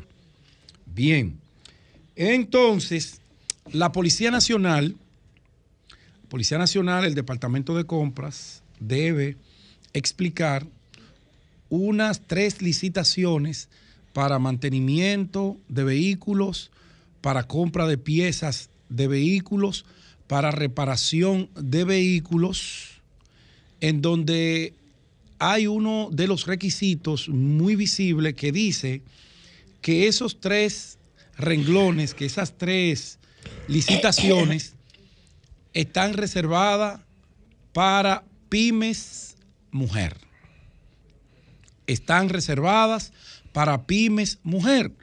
Y a los involucrados en el sector repuestos, en el sector talleres, que si hay dos mujeres en el universo, son muchas, le ha llamado la atención porque ellos entienden que ese proceso ya está asignado y se pone ese prerequisito precisamente para que se produzca un vacío, para que no haya una oferta y haya que declararlo eh, desierto y asignárselo a quien ya está asignado el proyecto. Eso dicen la gente que tiene que ver con el mundo de los repuestos, la reparación de vehículos, llámense talleres. Entonces, la Policía Nacional, que más ruido no le puede caber, debe tener mucho cuidado con ese tipo de cosas, porque hay un decreto para inclusión de las pymes mujeres que incluso categoriza en cuáles renglones es que esas pymes mujeres van a participar basado en un levantamiento que se hizo con el Ministerio de Industria que le dio un listado de cuántas pymes mujer y en qué renglón están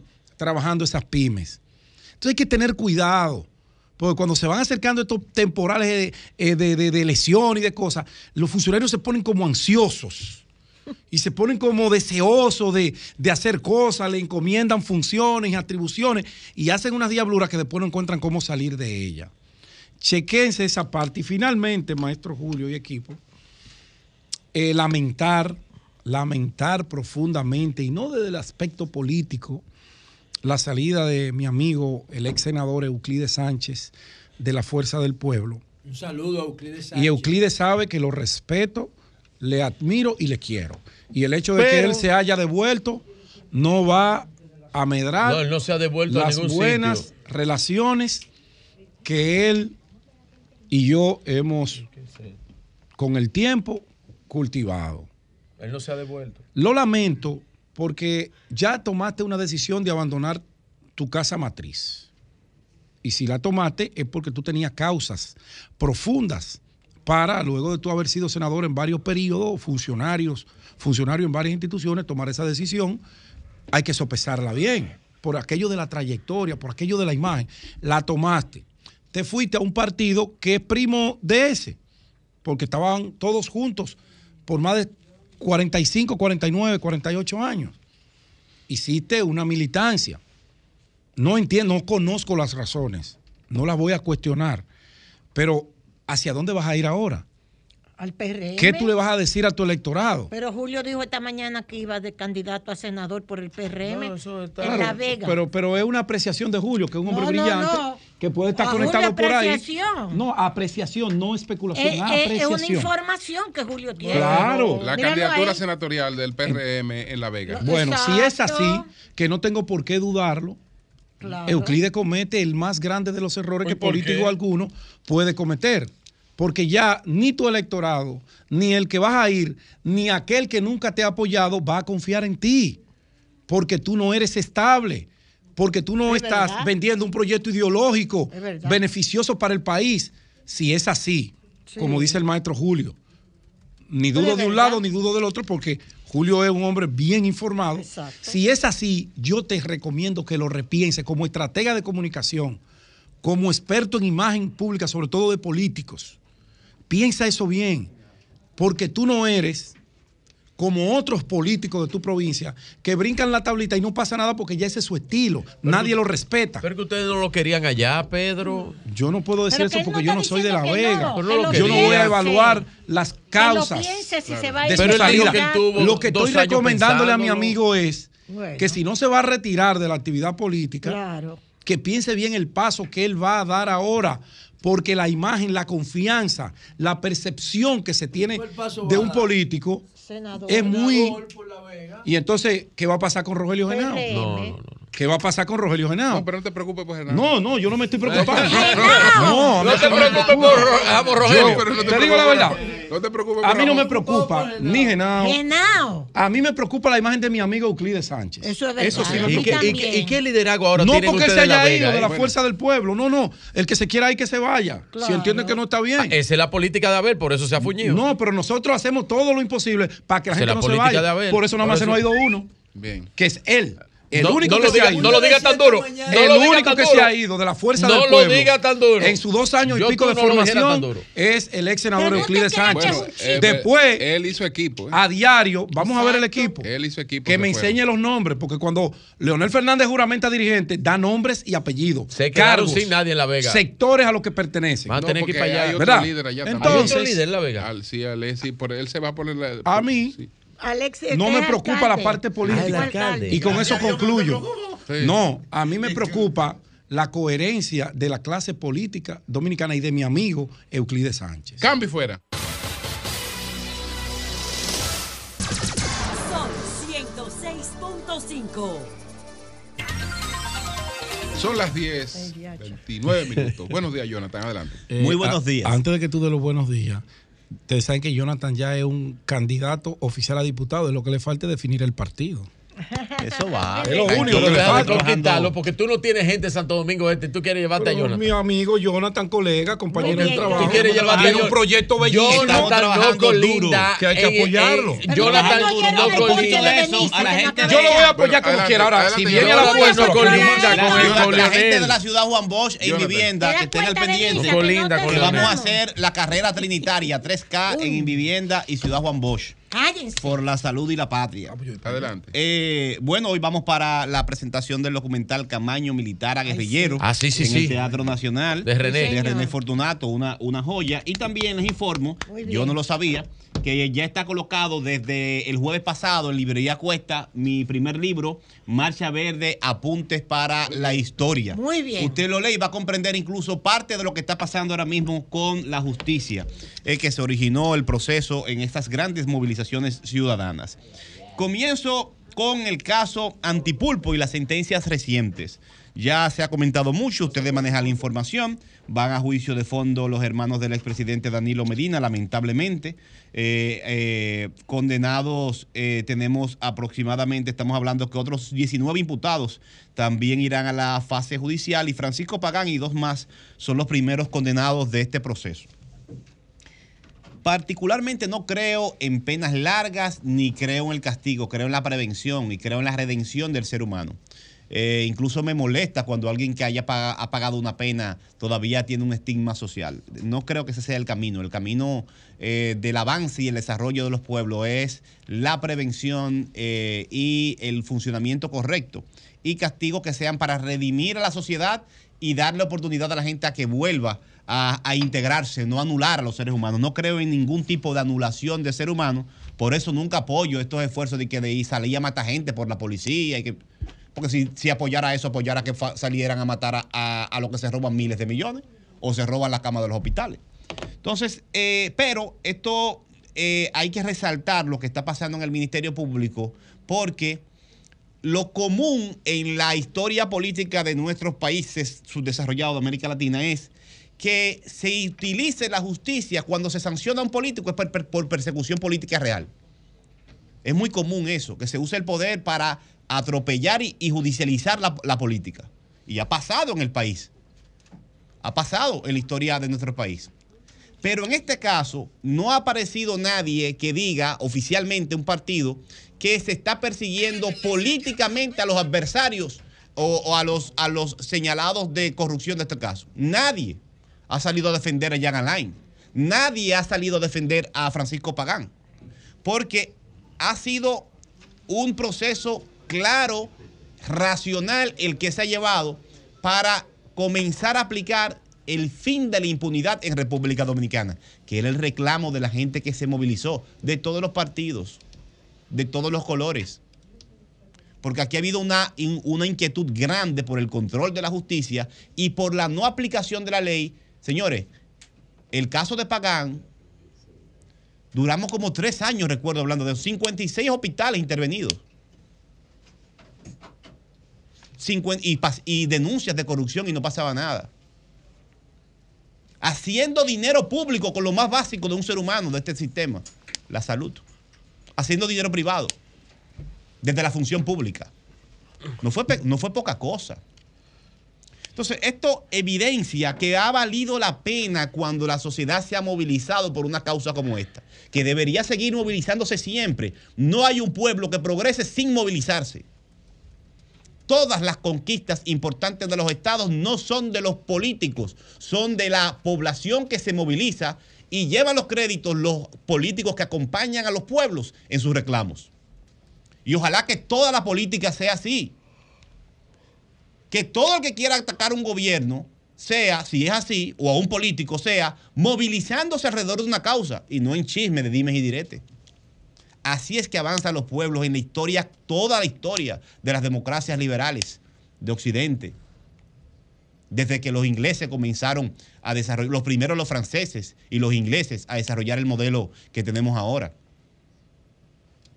Entonces, saludar y reconocer de nuevo el trabajo de Miriam Germán Brito y de su equipo, de Jenny, la magistrada Jenny Berenice y Wilson Camacho. Parece que era verdad que estaban trabajando y que hay pruebas concretas a tal nivel que a Pagán no lo condenaron, él reconoció su culpa. Y dos más. Y han entregado elementos para condenar a los siguientes, porque se va a juicio de fondo ahora con más fuerza el expediente una buena negociación.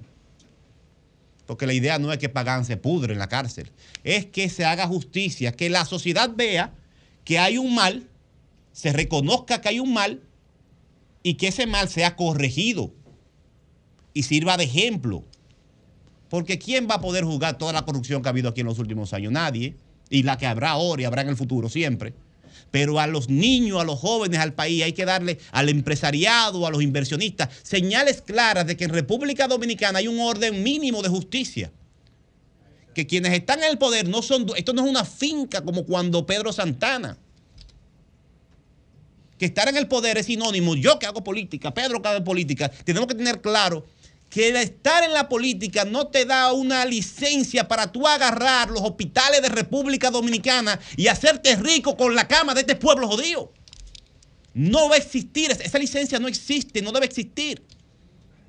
Que por tú ser hermano del presidente de la República no tiene un auto de fe para salir a desviar fondos que deben ser para resolver problemas de este problema de este país con tantas necesidades. Y que eso viola la constitución. También. Entonces, saludar el esfuerzo que ha hecho el Ministerio Público, darle apoyo total, absoluto. Lo bien hecho se apoya. No importa el partido en el que estemos. Al final, todos vamos a ser beneficiados. Hasta quien esté haciendo oposición ahora es beneficiado. Porque está creando un nuevo marco de juego. Porque este juego, incluso, es casi inviable. Este es un juego casi diabólico de la política dominicana. Eh, Es para tú hacer política, es multimillonario, pegarte a un multimillonario, a un capo. Por el derroche, lo caro que se ha hecho la política, por esta gran acumulación desde el poder y también con financiamiento ilícito. Hay que seguir vigilantes, tenemos que seguir activos, movilizándonos, eh, no importa en el partido en el que estemos, apoyar lo que esté bien hecho, criticar lo que esté- eh, haya que criticar y eh, saludar que estamos viviendo un nuevo contexto político, se reconozca o no. Por último, eh, Julio, quiero compartir, ponme el video por favor, esta información de el PNUD, el Programa de las Naciones Unidas para el Desarrollo, para poder hacer un acuerdo de cooperación con el Ayuntamiento de Santo Domingo Este, hizo una auditoría a todo el sistema gerencial y financiero del ayuntamiento y de la gestión del alcalde Manuel Jiménez. Y ayer el PNUD compartió los resultados de ese levantamiento interno de lo que es el sistema de administración, gerencia, finanzas, ingresos, capacidad de pago, eh, todo lo que tiene que ver con la administración y la gerencia del ayuntamiento. Y en todos los ámbitos de la estructura gerencial y financiera del ayuntamiento, el PNUD le ofrece y la auditoría que contrató una calificación súper favorable eh, para poder hacer el acuerdo con el- de colaboración con el ayuntamiento. Y eso es un gran avance porque el municipio más grande del país, según el PNUD, está siendo manejado de manera transparente, de manera eficiente y cuenta con una estructura gerencial que se apega a los requerimientos nacionales e internacionales para la cooperación. Muy bien. Eso está muy bien, ¿eh? Claro. Hablando que uno se entiende. a Manuel. Gracias a todos los que Gracias, nos escuchan a través de este Sol de la Mañana de Sol 106.5, RCC Media, la Catedral de la Opinión en la República Dominicana. Si usted está enfermo hoy, si usted tenía una consulta hoy, si usted se puso mal hoy, Le dio un yello. si usted le dio un yello, si le dio un dolor gastrointestinal, si usted eh, se siente afectado por una gripe terrible y quiere ir al médico y no puede porque no tiene dinero para la consulta y su seguro no le cubre, dele gracias al Colegio Médico Dominicano. Dele gracias a la directiva del Colegio Médico Dominicano porque hoy su seguro no funciona porque ellos tienen dos maravillosas, bellas y hermosas jornadas de protesta en contra del pueblo dominicano. Ellos dicen que es a favor del pueblo dominicano, lo que yo nunca he entendido en qué favorece eso al pueblo dominicano. Puede favorecer a los intereses de ellos, pero no a los intereses del pueblo. Según los registros de la clase médica nacional, a la cual yo me siento honrado de haber sido parte en algún momento cuando estudié medicina, y mis amigos médicos saben que estudiaron conmigo, que tengo grandes críticas con ellos, ellos saben que yo le tengo respeto, admiración y que entiendo que parte de sus luchas son necesarias. Pero, caramba, son 15.600 médicos aproximadamente en la República Dominicana registrados. Voy a hacer una tareita matemática. Pequeño número matemático. Nosotros vamos a tomar de esos 15, vamos a suponer que hay 7 mil médicos que cobren consulta abierta. Si las ARS no funcionan hoy, cada consulta de esos 7 mil médicos vamos a ponerla a 3 mil pesos Mm. en un valor más o menos. Sí. Imaginémonos que unos 10 mil dominicanos van hoy a consulta. Son 300 millones de pesos. Gracias.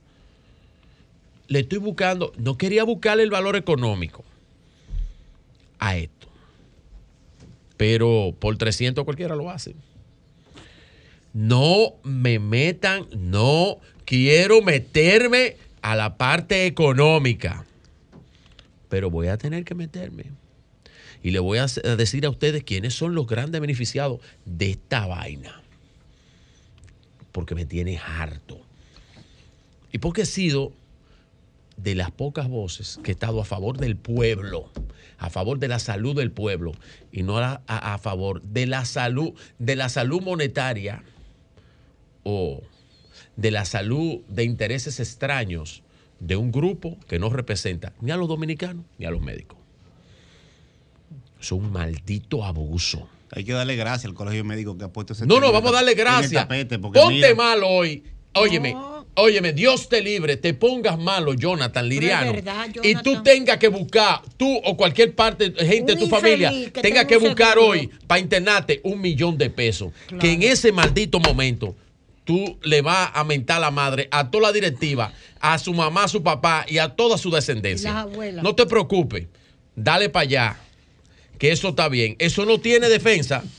¿Cómo que no Y yo no lo estoy haciendo en contra, yo estoy a favor del pueblo, de los más de 4 millones de afiliados que lo pagan con sus impuestos, que lo pagan con su salario, que lo pagan con su erario, y que no es opcional, que es obligatorio.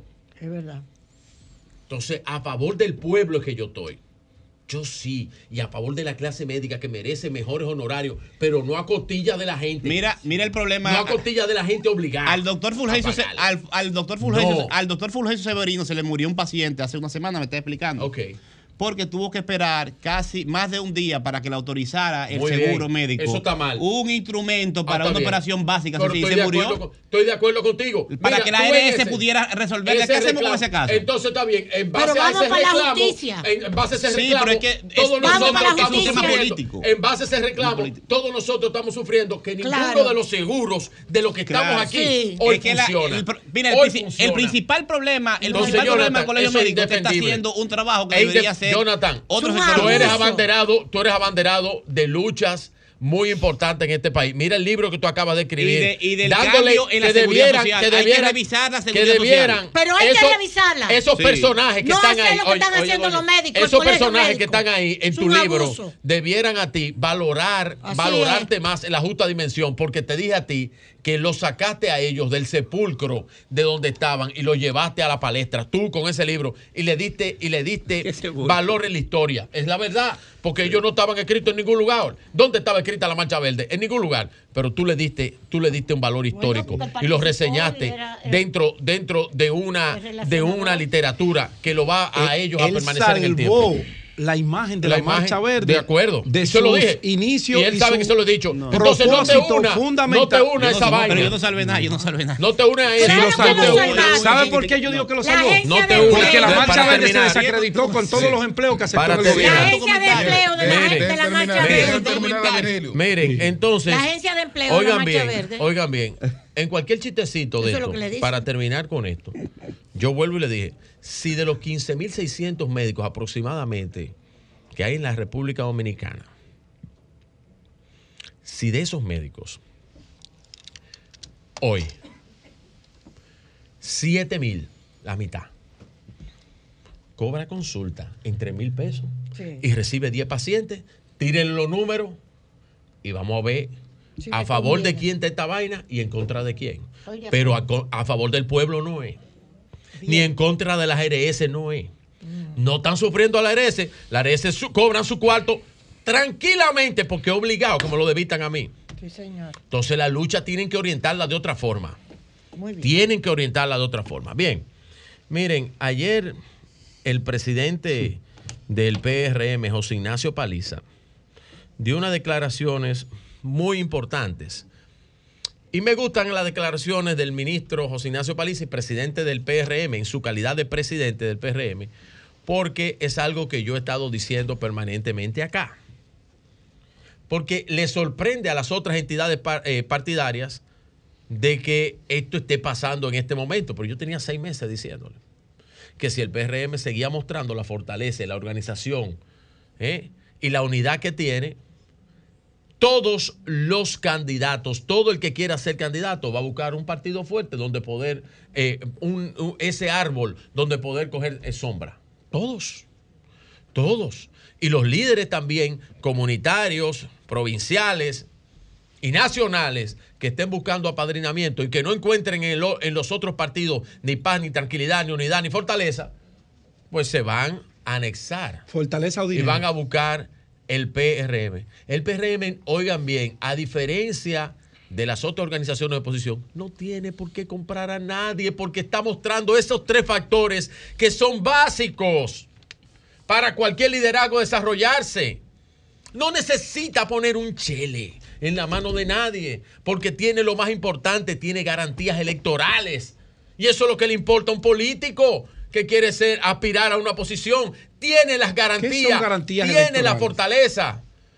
O que te puede movilizar una estructura nacional a favor de tu voto. ¿Tú, crees? quieres, si tú quieres ser ¿Tú diputado, que tiene las condiciones, y que, los ti- que senadores tiene y los las condiciones. se manejan en el territorio. Óyeme, óyeme, óyeme. En base a trabajo, Sí, está bien. a logística Está bien, pues ponte en el y a partido. compromiso. Óyeme, ponte en ¿Tú un- crees que los del PRM ponte- van a ir a votar en por el, que partido- llegó ayer? Ponte en un partido que tenga número, el número 27 para ver dónde tú vas a llegar. No, No, no, hay pero- problema, cógelo ahí. Sí, pero porque tú eres tienes que hacer vida en los partidos políticos. eh, si es así, don Julio, los líderes salen en cualquier lado mejor cualquier partido. Miren, José Ignacio dice lo cambiar de siguiente. partido en medio de una candidatura Miren. con un hermano de nosotros. Miren, José Ignacio Pero dice, sin dice lo siguiente. no hay nada. Nada. Dice lo siguiente, y yo lo decía en un Ideal, el comentario, ideal, lo decía en el un comentario a el principio de semana. Qué bueno que el presidente del partido lo dijo también.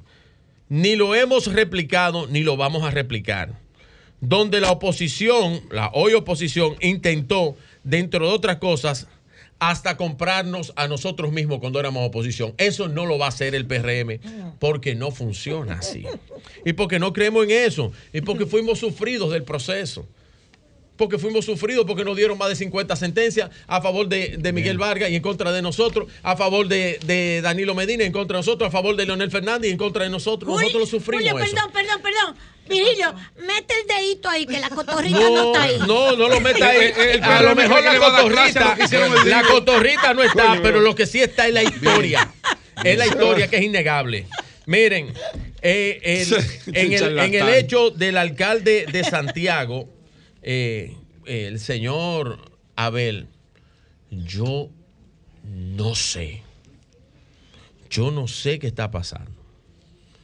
Pero lo que se va a deslumbrar, se va a desvelar la semana que viene, puede derrumbar totalmente la candidatura de Abel Martínez Durán. ¿Y qué es lo que va a pasar? Lo que se va a ver a partir de la semana, esto no es nada. Esto no es nada de un diputado, otra diputada, de un alcalde. Esto no es nada. ¿Y qué es Lo lo que, que- se va a develar la semana que viene. Da la primicia. Lo va a poner a temblar a la candidatura de Abel Martínez. Y cuidado, que en los litorales Eso es verdes. campaña sucia, En cuidado. los litorales Es campaña verdes. sucia, Eso es campaña En los sucia. litorales verdes también, también se van. Luis, campaña Luis iba solo para la Luis iba solo. Sí, sí. Cambio fuera.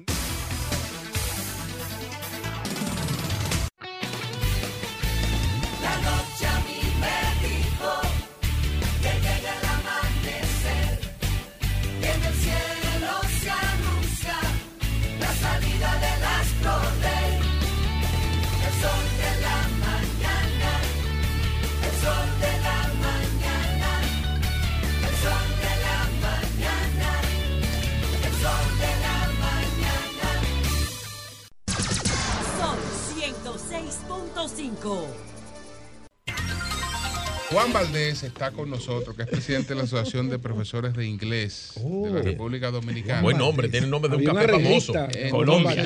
Sí. Entonces, bueno, hay varias Sí. cosas, hay varias cosas. Es la colombiana. Se ha planteado que están suspendidos, que están suspendidos los programas del el INAFOCAN. Eh, Bueno, el que se ha suspendido es el programa. Bueno, buenos días primero. Gracias a todos por ¿Qué es lo que recibirnos. Gracias, gracias. Un placer por Um, venir. Dominican Gracias. Republic, TESOL, que es la Asociación de Docentes de Inglés de la Sí. República Dominicana, tiene ya eh, 15 años en la lucha por lograr que los niños en las escuelas públicas alcancen el derecho al bilingüismo. Eso es de hecho, así. actualmente en la Que Cámara de Diputados fue aprobada la ley de inglés como segunda lengua, Claro, unanimidad claro. propuesta por nosotros y está pendiente la aprobación en el Senado de dicha ley. Nosotros llevamos 15 años de trabajo con el Instituto Nacional de Formación y Capacitación del Magisterio, el INAFOCAM, formando a los docentes de inglés de las escuelas públicas a nivel nacional. Nosotros hemos hecho investigaciones científicas, las hemos publicado y presentado internacionalmente, especialmente, Julio, la que se titula ¿Por qué no se aprende inglés en las escuelas públicas dominicanas? A raíz de este estudio que investigó por qué desde que murió Trujillo, en 1961, se introduce la materia inglés a la escuela, hoy tenemos 52 años de esa materia y los 2.3 millones de niños y niñas que van a las escuelas públicas nunca logran el derecho al aprendizaje de inglés, mientras los que pueden sí envían a sus hijos a colegios bilingües, sabiendo que el inglés es una competencia fundamental. Sí. O sea, Entonces, ¿qué, qué es lo que está suspendido? ¿Qué es lo que está pasa? suspendido es el programa Bachilleres Bilingües Productivos que inició en noviembre de 2021. Te reitero que nosotros llevamos 15 años de trabajo con el INAFOCAM. ¿Este es que por inmersión?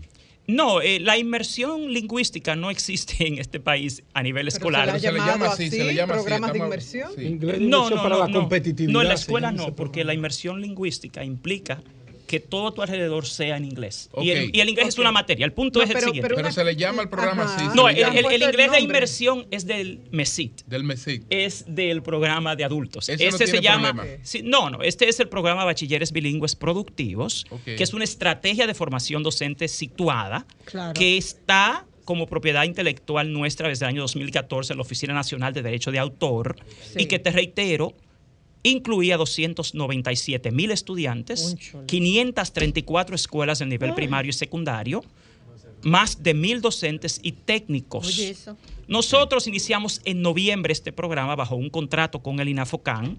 Trabajamos noviembre, diciembre y enero. Y ese contrato, luego de febrero, en marzo, se nos notificó que nosotros teníamos que hacer una licitación como proveedor único para hacerlo. Después que habíamos iniciado, la Contraloría General de la República lo exigió. Nosotros lo documentamos porque yo debo reiterar a la única institución en la República Dominicana que trabaja con el INAFOCAN que a ese momento se le exigió tal cosa fue la nuestra, pero no es problema. Nosotros participamos.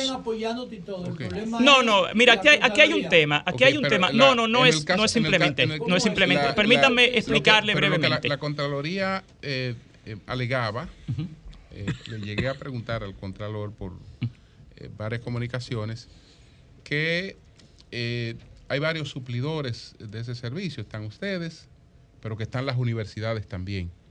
Bueno, ¿quién exigió que nuestra contratación, después de haber sido adjudicada, se hiciera como proveedor único con nosotros fue la Contraloría? O sea que ahí hay una disonancia. Y nosotros tenemos, nosotros tenemos toda esa evidencia. Sí. O sea, creo que ese no es Pero el la- punto ahora. Es la, porque es la Contraloría que está reclamando que sea la licitación. En ese Que no hay momento- ningún otro proveedor que se esté quejando. es que el programa Bachilleres Bilingües Productivos es una propuesta con Pero- propiedad intelectual Juan, sí, pero Juan, oye, nuestra oye, declarada. No, la propuesta sí, pero yo sí, digo oye, la, la oye, ¿qué pasa? provisión Parece, servicio de parece, enseñanza de parece que esta parte, que esta parte quedó un poquito confundida Sí. entre las cosas que se le atribuyen a Fulcar y, el cambio por dónde que viene la y el cambio que hubo en, en el Ministerio de, de Educación, ¿no? Porque resulta que aparentemente tanto el Ministerio actual de, de- de- del ministro actual como el director de compra y contrataciones de- del Estado han emitido opiniones sobre Sí, yo creo que no. Mira, yo creo que hay un tema aquí de falta de coordinación entre las instituciones del Estado por lo siguiente. Ok. Como la Nosotros, marca país. nosotros tenemos, te reitero, 15 años de contratos con el INAFOCAM. Nos contratan durante consta. 15 años con lo mismo. Ok. Y cuatro Oye, meses después Yo lo dije que cuatro meses Incluyendo el mismo monto. No, no, el monto no es el tema, el tema es la cobertura. El, el pero tema, eso es importante, porque Pero mira, eso, es lo que, eso es lo que dispara para la Mira, mira, fíjate que lo que ha ¿cuánto pasado. La continuidad. Tiene 297 mil estudiantes a 2 mil pesos al año por estudiante. ¿Cuánto es el Oye, eso. Son, 197 mil. estamos a- son 598 millones millones. Ah, de No, pesos. si tú multiplicas los 298 mil, 598 millones. pero el tema aquí no es El entero, José, No, el el tema año. es que este es un programa de bilingüismo donde el bilingüismo es aquí para los ricos a 2 mil pesos al año. Yo lo sé, hermano. Entonces, yo te ahora- apoyo y siempre te he apoyado en eso. Y te estoy diciendo que el problema viene por el monto. Bueno, pero el punto Porque es que la ley... viendo el monto y está diciendo, mira, este tigre está llevando 500 millones de pesos. No, no, no, eso no es así. Lo primero es lo Ah, siguiente. y- es y bueno y que él sepa- da toda esa clase, Yo creo que Y sí, que como No, dice José. yo soy el, yo soy el principal No, aliado de él no, no, no, pero el tema es el siguiente. El tema es el siguiente, José. que- Porque el programa es, porque el programa es para la formación de los profesores. Eh, ahí tú tienes, lo que pasa es que aquí Porque hace falta profes- mucha pericia cuando se habla de educación, discúlpenme. pero- Nosotros hemos dicho que esto es una estrategia Juan, de formación docente. Oiga esto, para aclarar. Dicen, dicen ellos, por ejemplo, los profesores son del, son del Estado. Son los que están nombrados ahí por el Estado y a lo que les paga el Estado. Ustedes, Sí. el programa es de formación a esos profesores. Déjeme explicarle, porque es que tienen que entender el programa. Creo que gran parte del tema aquí es que nadie que ha opinado sobre eso. pregunta. Sí, a eso lo voy a explicar, no a ustedes, La porque formación escuchado. es a- a los Nosotros hacemos lo los que. alumnos, Mire lo que hacemos nosotros. Se le da a los profesores. la- eh, eh, Sí, a lo- eh, no eh, solo a los profesores, es- deben, si me permiten explicarles para que todo el mundo entienda. Pero antes de ampliar, es profesores y alumnos. Están O- profesores, técnicos, alumnos, estudiantes. Es lo que se llama una estrategia de formación pero usted- docente los centrada en alumnos la van a escuela. través del profesor. Sí, pero el Porque el punto pro- es la naturaleza del programa, para que escuche lo siguiente. Exacto, Aquí, te reitero, tú tienes 52 años con una materia que nadie aprende. Nosotros hicimos investigaciones durante 15 años y determinamos cuál sería científicamente el approach, el enfoque para lograr el aprendizaje de inglés en la escuela. ¿Qué se determinó? Que la estrategia de formación docente situada, que es la central en la escuela, que incluye la formación Pero al así- docente, así, la formación estás- al tú- Tú técnico. estás en las mejores condiciones para ganar la licitación. No, no, es que nosotros la ganamos dos veces. Si me escuchas, por favor. Es que dice que no se hizo Pero, licitación. no, eso es falso. Y todo eso Es está que de no, hecho. Pero que dice que no se hizo licitación. Bueno, ¿quién te Si dice? hace- si hace- no, es que si se hace licitación, hermano, no hay problema. Es que no se ha hecho licitación. No, es totalmente- Julio, con lo del desayuno Julio, escolar, no, no, hicieron la licitación, la ganaron y se la quitaron. Julio, ellos no han dicho no han dicho eso. El ministro le mandó una, una comunicación al. al, la, carta que yo tengo no dice eso. El ministro de Educación dice que eso no tiene él no sabe de eso. ninguna. Bueno, pero él es el ministro de Educación. No, no, él llegó eh, tarde a pues eso. Ah, bueno, pero. Él llegó tarde a eso. Yo tengo la carta que mandó el director de Infocan con las explicaciones de por qué suspendió el programa. Es si hay licitación, él somete a la justicia lo que tiene que someter a la justicia. tiempo. No, es que. No, es que a mí lo que me interesa es el bienestar de los niños. No, no, mira algo importante. Ya el sometimiento procedimiento está. Ok, pero Ese lo que no te interesa el, el Benetal Donillo, pero una, una licitación nadie la puede variar. Bueno, pero, si, ellas... una, si, tú ganaste una licitación, Aquí te la quitan en el nombre del padre. No, Julio, para aclararte algo firme. sencillo, nosotros ganamos la licitación, perdóneme, nosotros ganamos la licitación, se nos adjudicó se nos contrató. Oye, lo, ah, pero, espérate, pero, pero, lo hizo Fulcar en la condición no, Fulcar. en la que hizo varias cosas. No, no, ah, no eso no es así. Ah, espérate, ahora explicar lo que dice Julio Martínez.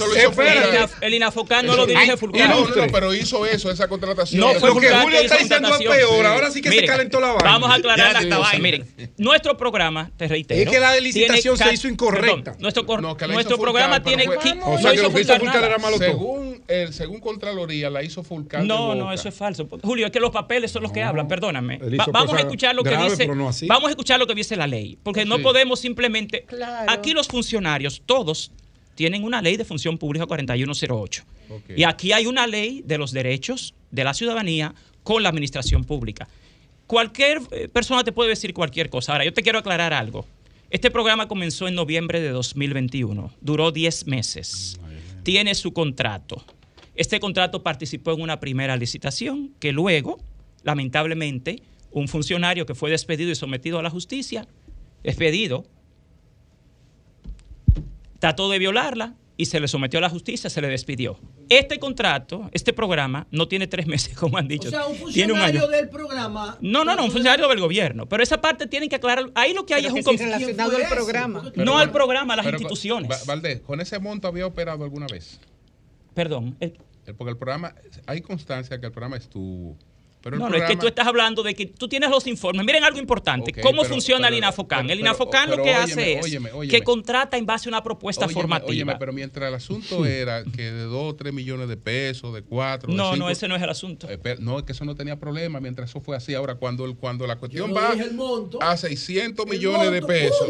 Nunca ha ido a 600 millones oh, de pesos. Bueno, 500 y pico millones de pesos hay las, las universidades también dicen, pues nosotros podemos participar. Y eso el no es problema, pueden el participar. El dominico americano dice, pues nosotros podemos Mira, participar. Mira, el dominico americano, APEC, todos pueden participar todos. Entonces ahí ahí no hay manera de, de, de suplidor único, porque solamente eso, según la ley de compra y contrataciones, solamente se puede hacer mediante una licitación. Pero eso lo decidió la Contraloría General de la República. Qué bueno que tú dices eso. Y nosotros tenemos no solo eso, nosotros tenemos la constancia por escrito de que nos opusimos. Ahora, para que estemos claros, okay, quien decidió, después que el contrato está adjudicado, ejecutado durante cuatro meses, entregados los informes requeridos, quien exige que se haga una licitación como proveedor único fue la Contraloría General de la República.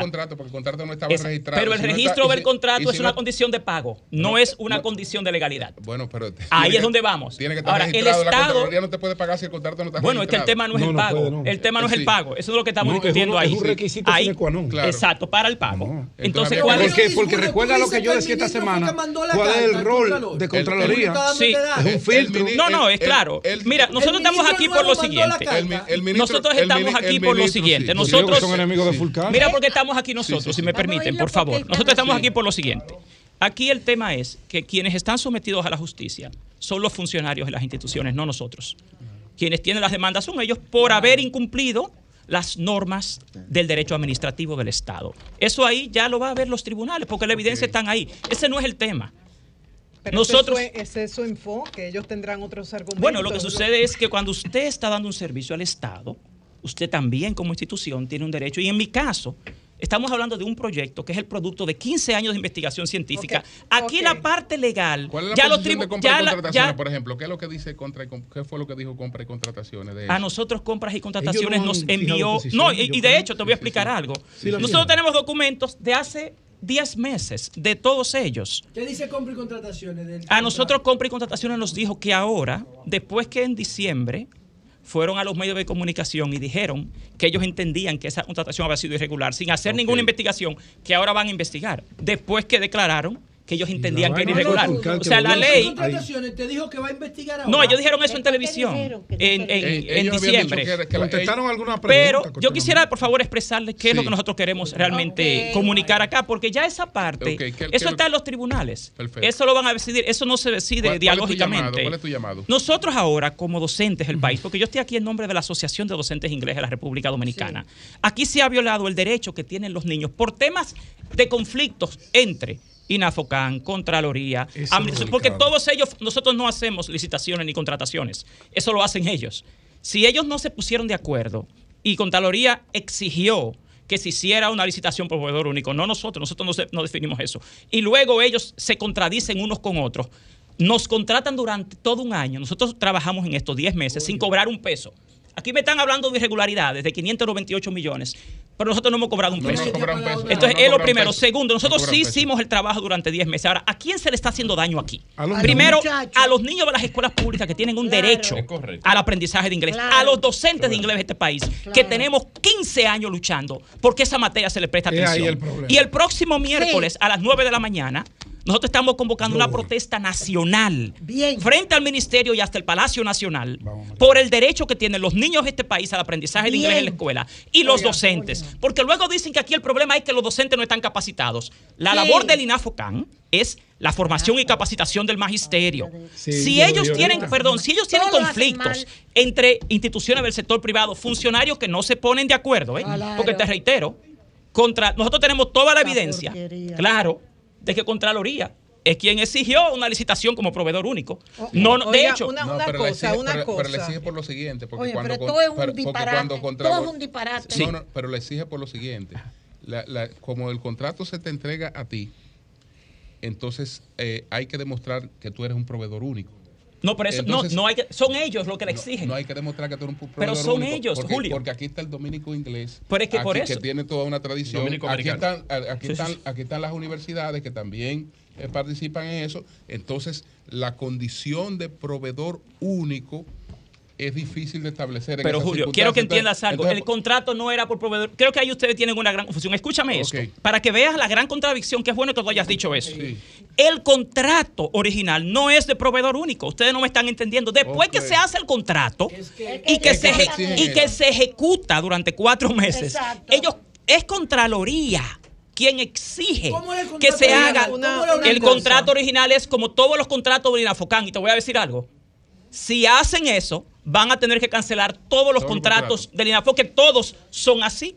Un momentito. Oiga, usted mira lo que pasa. Cuando tú vas a escuchar 30 segundos. Déjame responderle a él. Pero es que usted no deja que uno hable. Pero es que tengo que responderle, María okay. Mira, todos los contratos de INAFOCAN se hacen mediante la presentación de una propuesta formativa esas propuestas formativas que hacen las universidades, los institutos, las ONGs, se evalúan en base a 10 criterios. Si pasan, el Inafocante contrata como una propuesta única de autoría intelectual. No es al margen, la ley de compras y contrataciones tiene, excepciones que dicen que. unos umbrales de monto. No, sí, por el monto de 5 millones es el mínimo. Ahora, ¿cuál es el tema aquí? Ahí, ahí, vamos. Ahí está el asunto. Entonces, ya no era de 5 millones. Julio, todos los contratos son afiliados. Una pregunta. Un contrato, un contrato de 6 millones y uno de 500 es lo mismo. No, no es lo mismo. Ante la ley sí. Ante la ley sí. ¿Por qué es lo mismo? Perdón. Por el umbral. Pero va el umbral ahora. Yo quisiera concluir, por lo menos yo, diciendo lo siguiente. Pero déjeme decirle algo antes que concluya. En el fondo, yo, y voy a hablar en términos personales, coincido con usted. Los estudiantes de escuelas públicas tienen derecho a ser bilingües como los demás, que tienen familias que pueden pagar un colegio privado. Ahí no hay duda y lo apoyamos. Ahora bien, si uno como sociedad, como ciudadanos, le exige a las autoridades que cumplan con las leyes y que haya equidad cuando haya una compra, una contratación de un producto o un servicio y aquí las autoridades en el pasado cometieron un error y quieren enmendarlo, tienen su derecho, aunque eso les no, perjudique. Eh, eso no, es que aquí es al revés. Lo que tú estás diciendo es al revés a enmendar, Marianela. Continuidad Es mi opinión. Pero, algo sencillo. No puedes legislar para lo pasado. mira, es tú no puedes legislar para lo pasado. Nadie está legislando. Nadie está legislando. Esos son los malditos tollos que hacen aquí. Marianela, yo quiero aclararle algo. Estoy de acuerdo. Estoy de acuerdo. No, es que, miren, es bueno que entiendan algo. Es bueno que entiendan algo.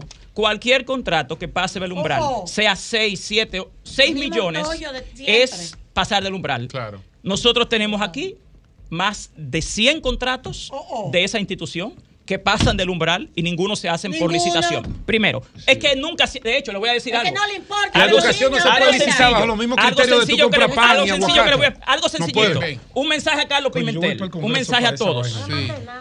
Esto empezó en noviembre.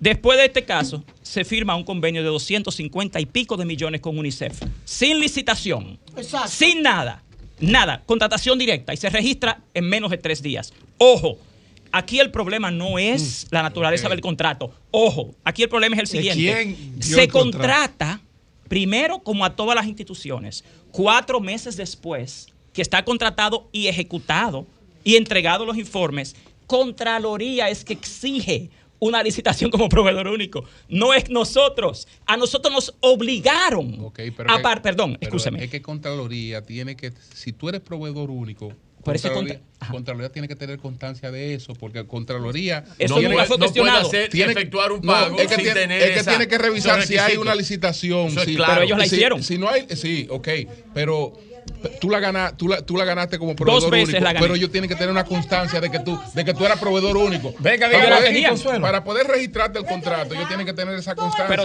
pero son ellos los que le exigen, escúcheme, Pero señores. es que ellos la tienen que exigir. Pero está bien, pero si usted la exige, si Sí. usted exige, una pregunta, si usted como Estado exige a una institución que haga una licitación como proveedor único, usted se lo exige, la licitación se hace y usted la gana.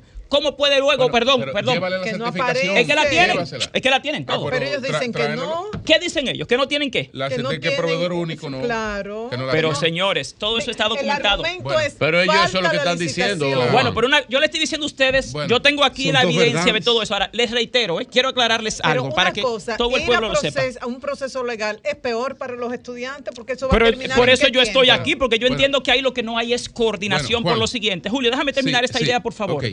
Reitero, aquí quien forzó a la institución a hacer una licitación por proveedor único fue la Contraloría. Ahora, compra y contrataciones te dice que no puede ser por proveedor único. Pero espérese un momentico. Usted como Estado, usted como Contraloría, exige que se haga una licitación como proveedor único. Se hace, se gana dos veces. Y luego, algo importante, la Dirección de Compra y Contrataciones no objetó en ningún momento la licitación Bien, por proveedor único, se ganó. ¿Cómo es que ahora, 10 meses después, dice Compra y Contrataciones que no puede ser como proveedor único cuando Contraloría, que es el órgano rector, te dice que tú tienes Bien. que hacerlo? O sea, ahí lo que hay es una contradicción entre tres No, hay que- instancias hay- públicas hay que no se ponen de acuerdo y que este están país- que- limitando el derecho de los este niños y de los profesores. cómo Nosotros compra. no tenemos problema en ninguna forma de contratación Bueno, pues y la ganamos las dos veces. Gracias, gracias, Juan. Esperamos que eso se resuelva.